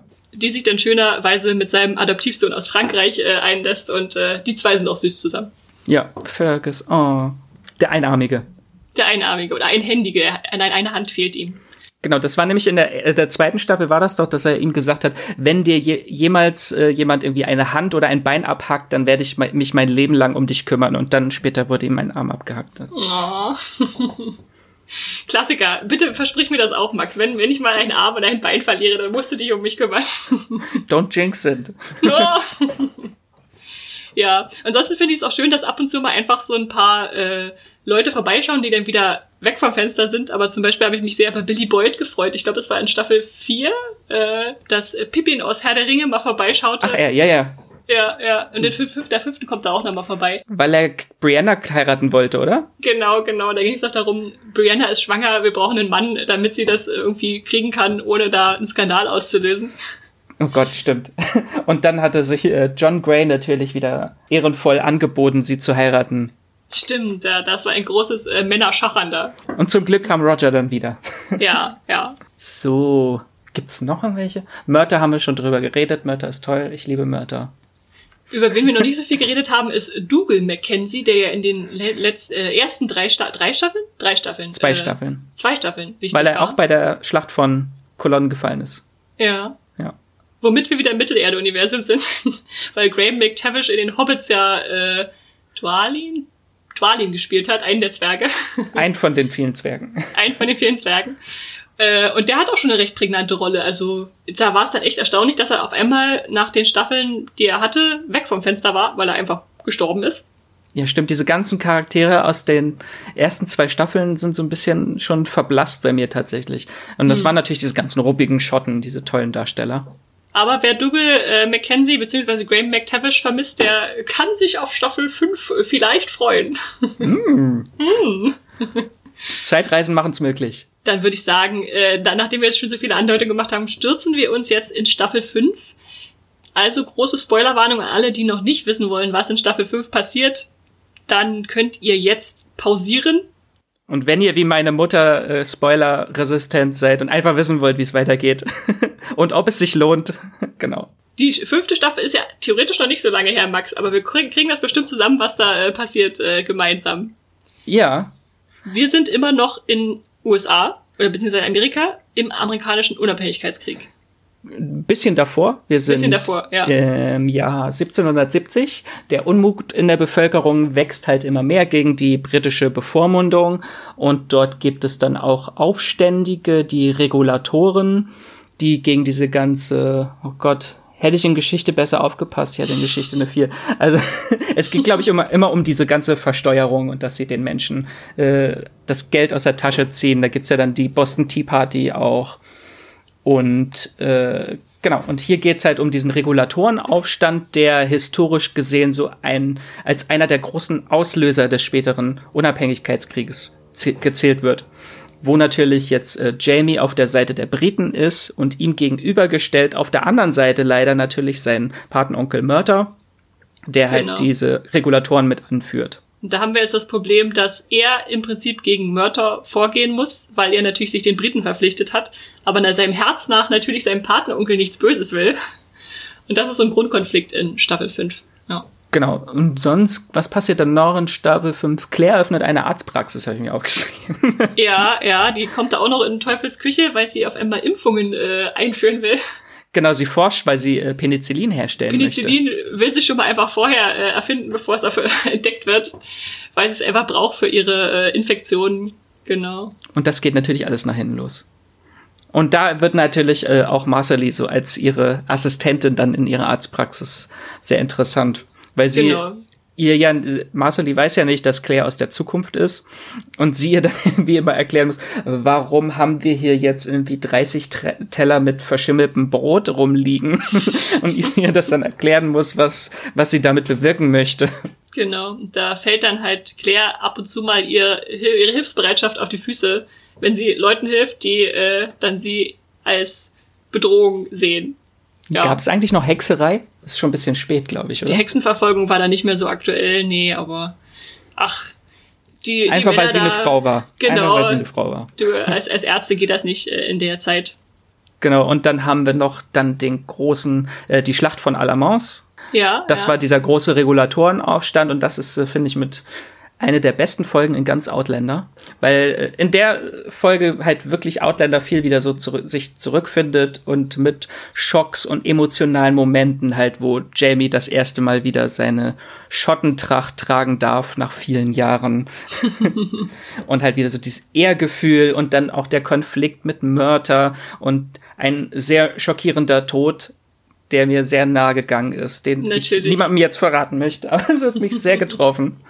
Ich mochte tatsächlich in der fünften Staffel, glaube ich, die Folge am liebsten, wo äh, Roger gerade erhängt wurde. Klingt jetzt böse, aber. Das ist, glaube ich, sogar die gleiche, das ist das Ende der gleichen Ist es die Folge. gleiche? Ist erst die Nachfolgende. Also ich meine nicht, ich meine dann eher die Nachfolgende, die dann so ein bisschen experimentell auf einmal mit Outlander mal umgeht, diese die mit den Stummfilm-Folge. Genau, genau. genau. Stummfilm, ja. Denn äh, Roger ist zum Glück ja natürlich nicht tot, nachdem er erhängt wird, sondern äh, kann gerettet werden, hat dann aber erstmal irgendwie Kehlkopfschäden und kann nicht sprechen. Und äh, da spielen die äh, Outlander-Macher so ein bisschen damit, dass sie da Texttafeln einblenden, so im Stummfilmstil. Das fand ich sehr cool gemacht, wie das dann langsam, langsam so wieder zurückfindet zur Realität. Ich ja. habe gerade mal nachgeguckt, die Folge, die ich meinte, ist Folge 7, mhm. ähm, wo halt diese Schlacht ist und da versucht halt Roger so ein bisschen durch das Kampfgebiet zu ziehen, um das Ganze zu verhindern. Und dort trifft er dann halt auch auf Graham McTavish, den wir schon erwähnt haben. Mhm. Und zwar ist das ein, ist das ein Nachfahre von ihm? Er ist irgendwie ein Abkomme von ihm, ja. Er ist nicht der gleiche. Genau, und da trifft er auf seinen eigenen Ur-Ur-Urgroßvater, weil äh, Roger natürlich von den Mackenzies abstammt und ja auch diesen Namen annimmt als Mackenzie und deswegen durch die Zeit reisen konnte, weil er von den Mackenzies und von Gaylus Duncan abstammt. Ja. Und das fand ich halt eine sehr starke Folge. Aber ansonsten merkt man auch wieder, wir haben in Staffel 5 ziemlich viele Handlungsstränge, die so passieren. Wir sehen dann zum Beispiel auch äh, Bonnet wieder, den großen Vergewaltiger aus Staffel 4 war das, der äh, genau Brianna da äh, verletzt hat. Und dann auch, sollen wir es verraten? Ja, wir sind ja in diesem Spoiler-Teil. das ist nämlich dann die große Änderung der Serie, die sie durchmacht, weil bisher äh, hat die Serie immer ein Buch pro Staffel verfilmt. Mhm. Und hier kommt eine sehr präsente Szene, aber aus dem äh, nachfolgenden Buch. Also in der fünften Staffel gibt es dann erstmals, dass zwei Bücher in der Staffel verfilmt wurden. Oder anderthalb Bücher. Aber das heißt dann, dass die nächste Staffel auch wieder zurückgehen wird äh, zum Sachen, die in dem Buch ausgelassen wurden? Ich, ich glaube, sie werden das jetzt alles so ein bisschen raffen und dann auch mhm. anderthalb Bücher verfilmen, weil halt diese, die Buchreihe, so wie ich das verstanden habe, aber immer so ein bisschen nur die Plot-Synopsen gelesen, das ist halt wirklich sehr viele kleine Plots, äh, was die Frasers, der Fraser-Clan in Amerika erlebt. Und ja. da kann man halt viel weglassen. Der zerfasert dann halt auch, genau, da kann man dann leichter was auslassen, als wenn irgendwie ein großer Bogen gespannt wird, wo man da jetzt zwischendurch was wegrationalisieren müsste. Ja. Genau, und diese Staffel war halt wieder auch, wo ich mich gefragt habe, warum muss Roger so viel leiden, dass er erhängt wird? Aber er wächst uns dadurch sehr schnell ans Herz und auch durch die vielen Songs, die er plötzlich singt. Also er spielt ständig Gitarre. Stimmt. Das ist sehr schön gemacht. So diese kleine äh, Mackenzie-Familie, die dort äh, langsam groß wird auf Fraser's Ridge. Also ich fand die fünfte Staffel wesentlich besser als die vierte Staffel. Für mich, auch wenn viel passiert in der Staffel, der Plot wirkte für mich linearer, weil es halt auch zeitlich gesehen nicht mehr so viel hin und her springt und nicht durch verschiedene Zeitebenen und das Ganze halt sehr linearer vonstatten geht. Das fand ich halt schon sehr gut gelöst. Also selbst wenn wir dann mal einen Exkurs haben, wo äh, Ian zum Mohawk wird, da passt es dann trotzdem irgendwie rein in diesen Familienclan, der zusammengehalten werden muss, äh, sich mal wieder trennt und wieder zusammenfindet. Ja. Genau. Ich kann ja sonst mal kurz sagen, es gibt drei große Momente, die in der Staffel vorkommen, die mhm. aus dem nächsten Buch sind. Die eigentlich auch die größten Momente des nächsten Buchs sind. Deswegen weiß ich gar nicht, was man die da noch verfilmen. Die überspringen wahrscheinlich das sechste. Das ist nämlich einmal der Abschied von Brianna und Roger. Die beschließen, wieder zurück in die Vergangen äh, in die Zukunft zu reisen. Back to the future. Genau, mit ihrem kleinen Sohn. Aber in der Serie klappt das nicht. Das hat mich sehr geschockt, weil ich schon wusste, ja, in den Büchern reisen sie zurück mhm. in die Gegenwart und hier dann plötzlich, ups, es ist ja auch erst so gemacht, Cliffhanger der Folge. Es ist nicht genau sogar ein Episoden-Cliffhanger und in der nächsten Staffel, äh, nächsten Folge stellen wir dann fest, hm, sie sind gereist. Immer noch da. Zu dem gleichen Ort, wo sie losgereist sind. Weil ihr Herz sie einfach dahin geführt hat. Was ich aber tatsächlich, äh, ich würde es ein bisschen blöd finden, also diese ganze Folge davor, die wurde auch von Diana Gabaldon ja, geschrieben. Diese ganze Abschiedsfolge hat sie geschrieben. Das wird halt so alles so ein bisschen nichtig gemacht. Also dieser ja. ganze emotionale Abschied und dann, nee, wir bleiben doch da. Das ist ein bisschen schade, aber ich glaube, sie werden wirklich dann in die Zukunft reisen, weil es gibt halt sehr viel Plot für sie in der Gegenwart. Mhm. Und äh, in dem sechsten Buch ist es auch ein bisschen anders gewesen. Dort reisen, wollen sie in die Zukunft zurückreisen, weil sie noch ein Kind haben, was mhm. aber einen seltenen Herzfehler hat, der nur in der Gegenwart medizinisch behandelt werden kann. Oh nein. Und da, das könnte man dann halt in der nächsten Staffel, dass sie dann wirklich gezwungen werden, zurückzugehen, weil es halt genau. medizinisch notwendig ist. Ich denke auch, dass das auf jeden Fall noch passieren wird, einfach weil es so angelegt ist und dass vielleicht das auch so ein bisschen augenzwinkernder Verweis für die Buchleser war, jetzt in der Staffel zu sagen, hihi, ihr habt geglaubt, die reisen in die Zukunft, aber jetzt noch nicht. Genau. Andererseits habe ich aber tatsächlich auch Angst, weil halt diese große Abschiedsfolge vorher war, dass das einfach schon mal ein Abschied war, der uns gezeigt werden musste, wie emotional das da in der Familie zugeht und dass es das nächste Mal, wenn es wieder dazu kommt, viel abrupter ist, dass dann irgendwas Furchtbares passiert oder oh so. Ne, die, die, kriegen ja noch ein paar Kinder in den Büchern von dieser dieser Clan wächst und wächst. Also wenn ich mir irgendwie nur die Inhaltsbeschreibung durchlese, da kommen so viele Namen drin vor. und halt auch noch mehr Zeitreisende, wo halt übrigens später auch noch der ich habe seinen Namen verstanden. Äh, Morak? Nee, Morak war die Frau. Der andere, der Mackenzie. der von Graham McTavish gespielt wird. Ach so, ja, der irgendwas mit B war es, glaube ich. Weiß ich auch nicht mehr. Der war ja nur kurz bisher da. Genau, der, der reist halt irgendwann auch, landet der in der Zukunft. Oh. Und kann sich dort nicht zurechtfinden. Das, äh, der wird noch eine wichtige Rolle spielen. Also, also auch, auch Graham McTavish kommt zurück. Das, was dann mal umgedreht haben, ist ja auch spannend, weil bisher hat man nur Zukunftscharaktere, die in die Vergangenheit gereist sind und nicht ja, umgekehrt. Genau. Ah, spannend. Und der zweite große Moment aus dem sechsten Buch ist natürlich, äh, was mit Stephen Bonnet passiert. Das mhm. zieht sich nämlich noch ein bisschen, bevor Brianna wieder zurück in die Gegenwart reist. Und zwar, dass sie sich endlich äh, an ihm rächen kann oder er für seine Taten bestraft wird, dass er sie vergewaltigt hat und er wird ertränkt. Was ja. er, er hat sie vorher noch wieder gefangen genommen, als Geisel genommen. Was war das nochmal? ja, irgendwie entführt äh, in seine Hütte da und die anderen haben sie gesucht und äh, ja, es war alles noch ganz furchtbar. Genau, wo er ihr noch erzählt, dass er immer Albträume hat, dass er äh, träumt, dass er ertrinkt. Und dann wird er hingerichtet, indem er ertränkt der, wird. Der, ja. der Flut übergeben wird. Keiner greift aktiv ein, er wird da an Pfahl gebunden, dann kommt die Flut und dann ertrinkt er. Das ist schon ziemlich mies, so ganz langsames, ich sehe es kommen am Ende, ne? Aber dann äh, kriegt er noch einen Kopfschuss von Brianna. Das stimmt, das stimmt. Und da wird natürlich so ein, ist, das lassen die Macher auch offen, die Produzenten haben das auch gesagt, das lassen, überlassen sie ein bisschen den Zuschauern, ob das für sie ein Akt der Gnade war, bevor er jetzt Rache. langsam und quälend ertrinkt, oder ob sie gesagt hat, nein, ich will den das letzte Wort begehen. haben. Genau. Ja, ja, stimmt. Aber ich finde es tatsächlich gut, dass sie diese Storyline dann vorgezogen haben, wenn du sagst, die kommt eigentlich erst später, weil diese ganze Vergewaltigungs-Brianna-Bonnet-Story, die hat sich für mich schon eigentlich viel zu lange hingezogen, äh, in die Länge gestreckt, dass es einfach nur noch so breit getreten war, dass ich dachte, jetzt ist gut, dass wir den Schlusspunkt für haben und das hinter uns lassen können. Und wo wir gerade beim Thema Vergewaltigung sind, es gibt noch eine große Vergewaltigung in der fünften Staffel, die auch ein erst später in Buch 6 eigentlich vorkommt. Und zwar äh, Fraser Switch wird überfallen. Auf jeden Fall wird Claire dann äh, gefangen genommen und von mehreren Dutzenden Männern vergewaltigt und flüchtet sich dann während ihrer Tortur in so eine Traumwelt, Die fand ich eigentlich ganz cool, wo sie in den 70er Jahren und alle Charaktere aus der Vergangenheit sind plötzlich Haben so 70er Frisuren. 70er Frisuren und Klamotten und sitzen alle fröhlich am Tisch. Das fand ich sehr schön.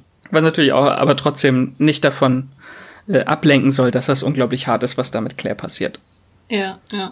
Ein bisschen schade, weil das, das war das Staffelfinale.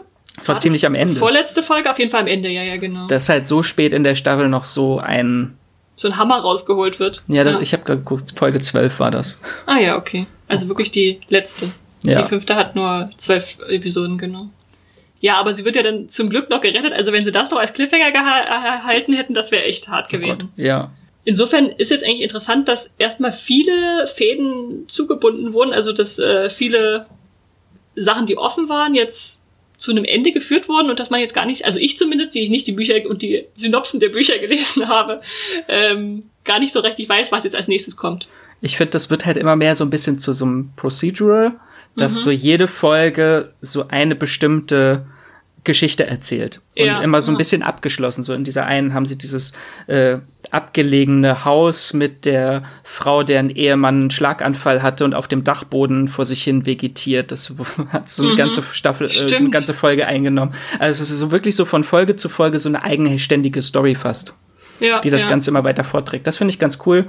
Äh, da freue ich mich auch oder bin gespannt, ob sie das in der sechsten Staffel umsetzen. Gibt es im sechsten Buch auch so ein, äh, wird Claire des Mordes bean äh, beschuldigt und angeklagt und dann müssen sie Detective spielen und herausfinden, wer wirklich der Mörder ist.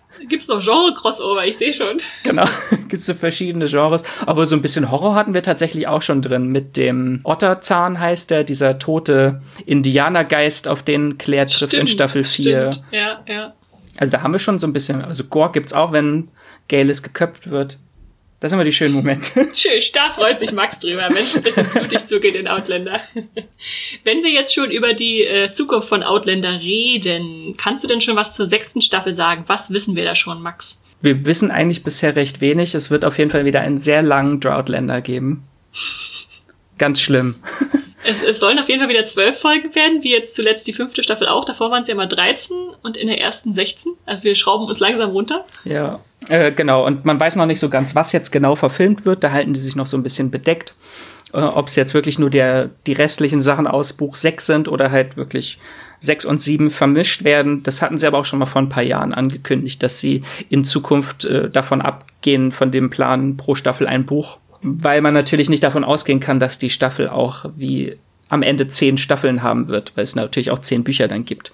Ja, äh, ja. Und man merkt schon so ein bisschen, dass die Quoten runtergehen von der Serie, obwohl Stars, Play, äh, Stars selber sagt, dass die Serie trotzdem populärer ist als bisher, weil sie durch Streaming und die haben in den USA auch so eine Stars Play, diese Streaming-App, und da wird die Serie halt viel mehr aufgerufen. Deswegen, die Quoten gehen zwar runter, aber die Serie ist trotzdem immer noch ultra populär beim Streaming ist er weiter dann beliebter als vielleicht noch am Anfang, genau. Genau, und hat halt sehr viele lukrative Deals halt im Ausland, halt mit Netflix oder hier auch in Deutschland, dass sie dann bei Vox läuft und der RTL Group. Ich hoffe natürlich, dass die Serie so lange läuft, bis dann auch die Bücher zu Ende sind und nicht das gleiche Problem passiert wie bei Game of Thrones.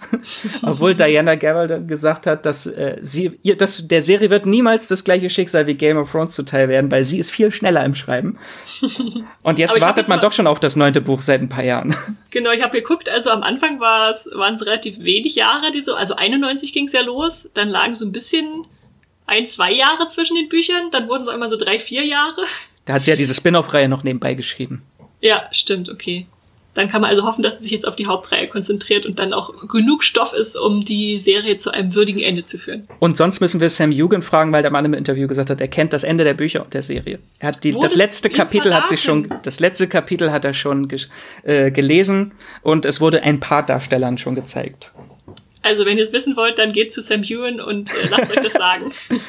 nee, ich glaube, er, hat, er hatte ja das gesagt, dass es mit äh, Jamies Geist aus der ersten Folge wahrscheinlich ist. Werden wir hoffentlich, hoffentlich sehen. das ist nämlich interessant, weil ich habe dann, wenn ich mal irgendwie bei Outlander Wiki gucke, wenn ich irgendwas nachgucken möchte von Charakteren, dann dass es halt unglaublich viele Zeitreisende gibt. Also es scheint noch mehr Zeitreisende in Zukunft zu geben und halt auch Charaktere werden ja als Zeitreisende enthüllt, die wir schon gesehen hatten, wie dann dieser eine Heiler oder Apotheker aus der zweiten Staffel in Paris. Mhm. Mhm. dass, oder dass es in der fünften Staffel gab es doch jetzt auch, dass herauskam, dass es so eine Gruppe von fünf Männern war, die durch die Zeit gereist sind, um die Ureinwohner Amerikas äh, zu retten. Stimmt, stimmt. Und dort aber in verschiedenen Zeiten gelandet sind, wo auch dieser Otterzahn dazu gehörte, weil die alle sind leider nicht im gleichen Ort ge gelandet und in verschiedenen Zeiten. Da wird noch viel erzählt werden können in Sachen Zeitreise auf jeden Fall. Das wird nochmal spannend. Was glaubst du denn, wie es endet? Wird es ein Happy End geben? ich, ho ich hoffe es doch. also ich denke tatsächlich, dass die Serie immer mehr zu Roger und äh, Brianna übergehen wird weil das zeichnet sich ja auch schon ab, dass die jetzt eigentlich im Prinzip die zweiten Hauptfigur, das zweite Hauptfigurenpaar sind. Ja. Und es wird ja immer angedeutet, dass Claire und Jamie irgendwann sterben. Ich kann mir noch nicht so richtig vorstellen, wie das passieren soll, wenn der Bogen zugemacht werden soll zu Folge 1. Mit, Ach so, äh, stimmt. Das, das ist tatsächlich aus dem sechsten Buch. Das heißt ein Hauch von Schnee und Asche, wo es darum geht, dass das Haus von den Frasers ab, abgebrannt ist. Ah, auf, auf Frasers Ridge? Ich weiß nicht mehr, ob es das war, aber auf jeden Fall gab es ja diesen, hm. genau, es gab ja diesen Zeitungsartikel, den Brianna und Roger gefunden haben, dass gefunden haben, also wissen, dass es irgendwann passieren wird. Aber sie wussten das Datum nicht, weil das Datum war verschmiert. Blöd, ne? Diese ganzen überlieferten Zeitungsartikel. aber das ist tatsächlich dann ein Punkt, der dann, glaube ich, auch aufgelöst wird. Also ich weiß, was passiert. das verraten wir jetzt aber nicht. Äh, weil das ist Buch, Buchkenntnis. da genau. müsst ihr dann die Bücher lesen oder den Wikipedia-Eintrag zu den Büchern. Aber äh, also ich finde auch, ähm, mich würde es interessieren, wie weit die Serie noch sich dem Unabhängigkeitskrieg annähert. Mhm.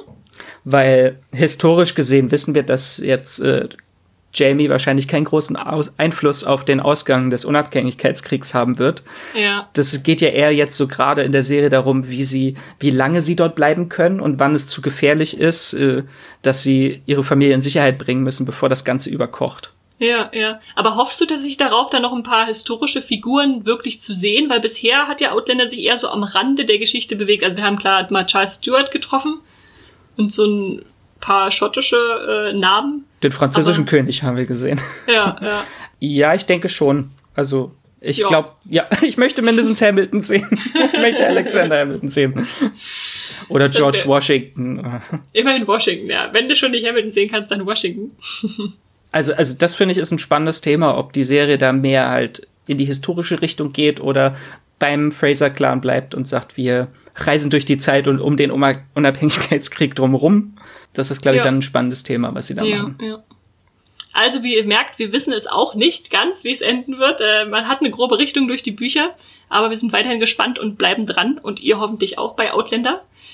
Damit würde ich sagen, kommen wir jetzt langsam zum Schluss. Möchtest du noch dringend was loswerden zu Outlander, Max, was, äh, was die Welt wissen muss? ist einfach nur, ich mag Outlander, ich gucke es sehr gerne. Obwohl ich tatsächlich auch immer mir nach jeder Staffel so in dieser ganzen Zeit zwischen den Staffeln denke, soll ich das jetzt wirklich weiter gucken oder nicht? Und ja, dann gucke ja. ich's doch und dann bin ich nach zwei Folgen wieder drin und guck's durch. Das, das ist bei mir tatsächlich auch so, dass es so eine Serie ist, wenn sie liegen bleibt, dann tritt sie irgendwie so ein bisschen in den Hintergrund für mich. Denke ich, ja, ist so eine Serie, die man mal mitgucken kann, aber wenn sie läuft, dann bin ich auch voll dabei. Also wenn ihr da draußen Outlander mal abgebrochen habt, es lohnt sich immer einfach weiter zu gucken. auch wenn diese erste, vierte Staffel, das US-Reboot, nicht ganz so gut gefallen hat, finde ich, die fünfte Staffel geht wieder in eine gute Richtung. Also da ist halt sehr viel Fokus auf der Familie und auf dem Clan. Da geht es ja um das flammende Kreuz, dieses Clan-Kreuz, hm. dass sich alle dem Fraser-Clan anschließen und ich äh, bin auch im Herzen beim Fraser-Clan. Wenn die Leuchtfackel entzündet wird, ist Max zur Stelle. Genau. Genau, also damit kommen wir dann schon langsam zum Schluss. Ich würde gerne noch ein paar Streamgestöber-Folgen empfehlen, die ihr euch ankönnen, äh, anhören könnt, wenn ihr euch für Ausländer, Outländer interessiert. Zum Beispiel, geht jetzt völlig verquer, Serien abbrechen ist keine Schande, haben wir mal eine Folge gehabt. Wenn ihr Outländer abgebrochen habt, so wie ich, zwischendurch mal und dann wieder angefangen habt, äh, dann hört euch diese Folge an. Wenn ihr ganz große Zeitreisen-Experten seid, dann könnt ihr natürlich immer gern unseren äh, Dark-Podcast euch zu Gemüte führen, wo wir versuchen, alles zu erklären erklären zu dieser wunderschönen, tollen deutschen Zeitreiseserie. Andrea wäre stolz, dass wir jetzt auch noch Dark hier untergebracht haben. Ja. Oder ihr hört einfach, wenn ihr noch nach, auf der Suche nach neuen Serien seid, die ihr euch äh, angucken könnt, jetzt in den Zeiten, wo viel Zeit dafür ist, die besten Serien 2020 aus dem ersten Halbjahr. Da haben wir auch schon viele Empfehlungen reingepackt, wenn ihr da was Ich hätte noch eine Folge. Ja. Und zwar, weil wir schon Hamilton ein paar Mal angesprochen haben. Natürlich. Ihr wenn ihr jetzt, wenn ihr Outlander-Fans seid und wissen möchtet, oh, was gibt's denn geschichtlich jetzt alles so zum Ende des 18. Jahrhunderts in Amerika, dann gibt's ein unglaublich tolles Musical, das heißt Hamilton bei Disney Plus. Äh, und da haben wir einen Check mit Andrea und Matthias, die da ein bisschen drüber schwärmen. Genau, Hamilton. Lasst euch zu Hamilton inspirieren von diesem Podcast-Check. Ansonsten würde ich auf jeden Fall noch sagen, danke natürlich wie immer, dass ihr zugehört habt und wir freuen uns immer, dass ihr zuschaltet und dass ihr uns Nachrichten schickt und äh, uns euer Feedback gibt. Das ist sehr wertvoll für uns, da freuen wir uns immer drüber, auch wenn ihr uns bei Apple äh, Podcast bewertet, das ist sehr hilfreich für uns. Und Max, ich glaube, du hattest auch noch ein paar Kommentare mitgebracht von Leuten, die uns geschrieben haben. Lies doch da mal ein bisschen was vor. Genau, wir haben ein paar sehr schöne Mails auch bekommen. Immer vielen lieben Dank für euer Feedback und eure Tipps. Äh, schickt uns gerne eine Mail an podcast.moviepilot.de. Ich kann es nicht oft genug sagen. Ähm, wir haben zum Beispiel von der Jasmin eine tolle Mail bekommen mit einem Serientipp. Dort hat sie uns nämlich gesagt, dass sie die queere Comedy Feel Good auf Netflix empfiehlt. Weil sie sagt, das ist das Beste, was ich in diesem Jahr auf Netflix gesehen habe. Also wenn das mal kein Wort ist, äh, Ja. dachte ich, ich wollte den äh, Tipp einfach mal mit hier in den Podcast bringen und allen ans Herz legen. Das finden wir übrigens auch schön, wenn ihr uns Sachen empfehlt. Dann sind nicht wir immer nur die Sachen, Leute, die Sachen rausgeben. Genau, ihr dürft euch auch ins Streamgestöber stürzen. Und dann haben wir noch eine Mail von dem äh, Leo bekommen. Er schreibt äh, Props an euren Podcast. Ich liebe ihn und habe schon viele Folgen zweimal gehört, weil ich euch so super sympathisch finde und äh, sympathisch und witzig finde. Dank euch habe ich schon viele Serien angefangen, die, auf die ihr im Podcast hinweist. Oh, Max, wir sind jetzt auch eine Serie, die man doppelt gucken, hören kann. Oh mein Gott, kann man uns doppelt bingen. Rewatch. Oder? Re Rehear. Ja, und er schreibt noch, dass er sich gerne mal über eine Folge zu Sense8 freuen würde. Da ist jetzt natürlich die Andrea leider nicht da. Ich weiß, Andrea ist nämlich ein Überfan von Sense8. Kann man eigentlich nicht Fan von Sense8 sein? Das ist doch so wunderbar. Wir sind alle verbunden. Alles ist verbunden. Ja. Also den bestimmt. Also wir tun's mal mit auf unsere Themen-To-Do-Liste und äh, unser Herz für Sense8 wird irgendwann noch ausgeschüttet werden. Spätestens, wenn Matrix 4 kommt. Stimmt, da sind schon ganz viele Leute angeheuert, die da mitspielen. Und dann haben wir auch noch ein paar Kommentare bei Apple Podcasts bekommen. Esther, möchtest du da vorlesen? Hast du sie? Ja, ich guck mal kurz, ob ich's finde. Äh, El Sandero schreibt bei Apple Podcasts, wundervoll erfrischend und modern. Einen großen Dank an euch und eure kurzweilige Auto- und Bahnfahrten, äh, die wir beschert haben. Schön, dass wir da auch unterwegs äh, dabei sein können. Wir machen mobil. Wir, wir machen mobil, genau. Äh, ihr seid schön informativ, herrlich frech und lustig und geht einen tollen Weg. Äh, eine Bitte. Ich liebe glamouröse Thriller-Serien wie Riviera und Revenge, Mystery wie Haven und das großartige Casa del Flores. Könnt ihr da mal was machen? Bleibt wie ihr seid. Tatsächlich sind das alles Serien, ich muss es zugeben, die ich nicht gesehen habe bisher. Aber wieder gute Empfehlung. Hast du da was äh, von geschaut, Max? Ich habe davon gerade auch nichts geguckt. Casa, äh, Casa del Flores ist, glaube ich, auch auf Netflix. Wenn ich mich recht erinnert, das weiß gar nicht, wie es auf Deutsch heißt, Haus der Blumen. äh, nee, habe ich leider auch alle nicht gesehen. Die einzige glamouröse Thriller-Serie, die ich gesehen habe in letzter Zeit, war What If auf Netflix mit René Zellweger. Ja. Das war so schöner, soapiger Trash mit äh, Thriller-Anteil. Klingt nach einer interessanten Mischung. Ja, Sollten wir mal mehr, mehr zu Thriller machen. Ich glaube, das war ihre erste große Serienhauptrolle. Hm. War sehr interessant. Ja, schön, dass die großen Stars sich dann auch immer wieder in Serien ausprobieren. Ja. Ja. Und ansonsten schreibt Marben Berlin noch, äh, schöner Podcast und legt uns nahe, dass wir doch recht net Netflix-lastig sind und gerne mal auch Prime Video und andere Streaming-Sachen ausprobieren könnten. Wir werden uns das zu Herzen nehmen. Ähm, Outlander ist ja bei Netflix, aber Ach, auch Mist. bei anderen Streaming, Streaming-Diensten natürlich früher verfügbar. Äh, das ist einfach, Netflix ist so ein Riese, ne, der so viel auffrisst und mitnimmt, was natürlich schön ist für Netflix-Nutzer, dass die vieles haben. Aber wir, wir gucken natürlich auch unser, werden unser Auge weiter schweifen lassen. Ja, wir, wir haben auch immer so ein bisschen die kleinen äh, Streaming-Dienste mit auf dem Schirm. Haben jetzt einen schönen Check letzte Woche gemacht zu Normal People, das läuft bei Stars Play. Das könnt ihr euch auch angucken. Ist auch über Amazon buchbar. äh, und spätestens, wenn natürlich The Boys kommt im September, werden wir auch wieder uns Amazon zuwenden. Also das kommt wieder, wenn die Streaming-Dienste dann auch wieder voll dabei sind äh, und ganz viel anbieten. Genau. Ja, dann würde ich jetzt als letztes noch fragen, Max, wo kann man dich denn lesen, schreiben, sehen, was auch immer? Mich kann man lesen bei Moviepilot unter entweder Max Wieseler oder Wieselmax. Da gibt's äh, viele tolle, hoffentlich, äh, Artikel von mir. ähm, und ihr könnt mich kontaktieren und auch lesen bei Twitter und Instagram, auch unter Wieselmax. Und mich gibt's ebenfalls bei Moviepilot, Instagram und Twitter als Strawstar zu finden. Nur echt mit Eule. und damit würde ich dann sagen, wir verabschieden uns für heute und ich sage, streamt was Schönes. Tschüss. Tschüss.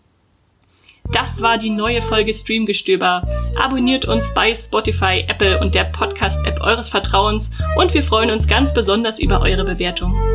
Die Musik wurde aufgenommen von und produziert von Tomatenplatten. Feedback und Wünsche gehen an podcast.moviepilot.de. Wie ihr mit eurer Sprachnachricht im Podcast landet, erfahrt ihr in den Shownotes und unter www.moviepilot.de slash podcast.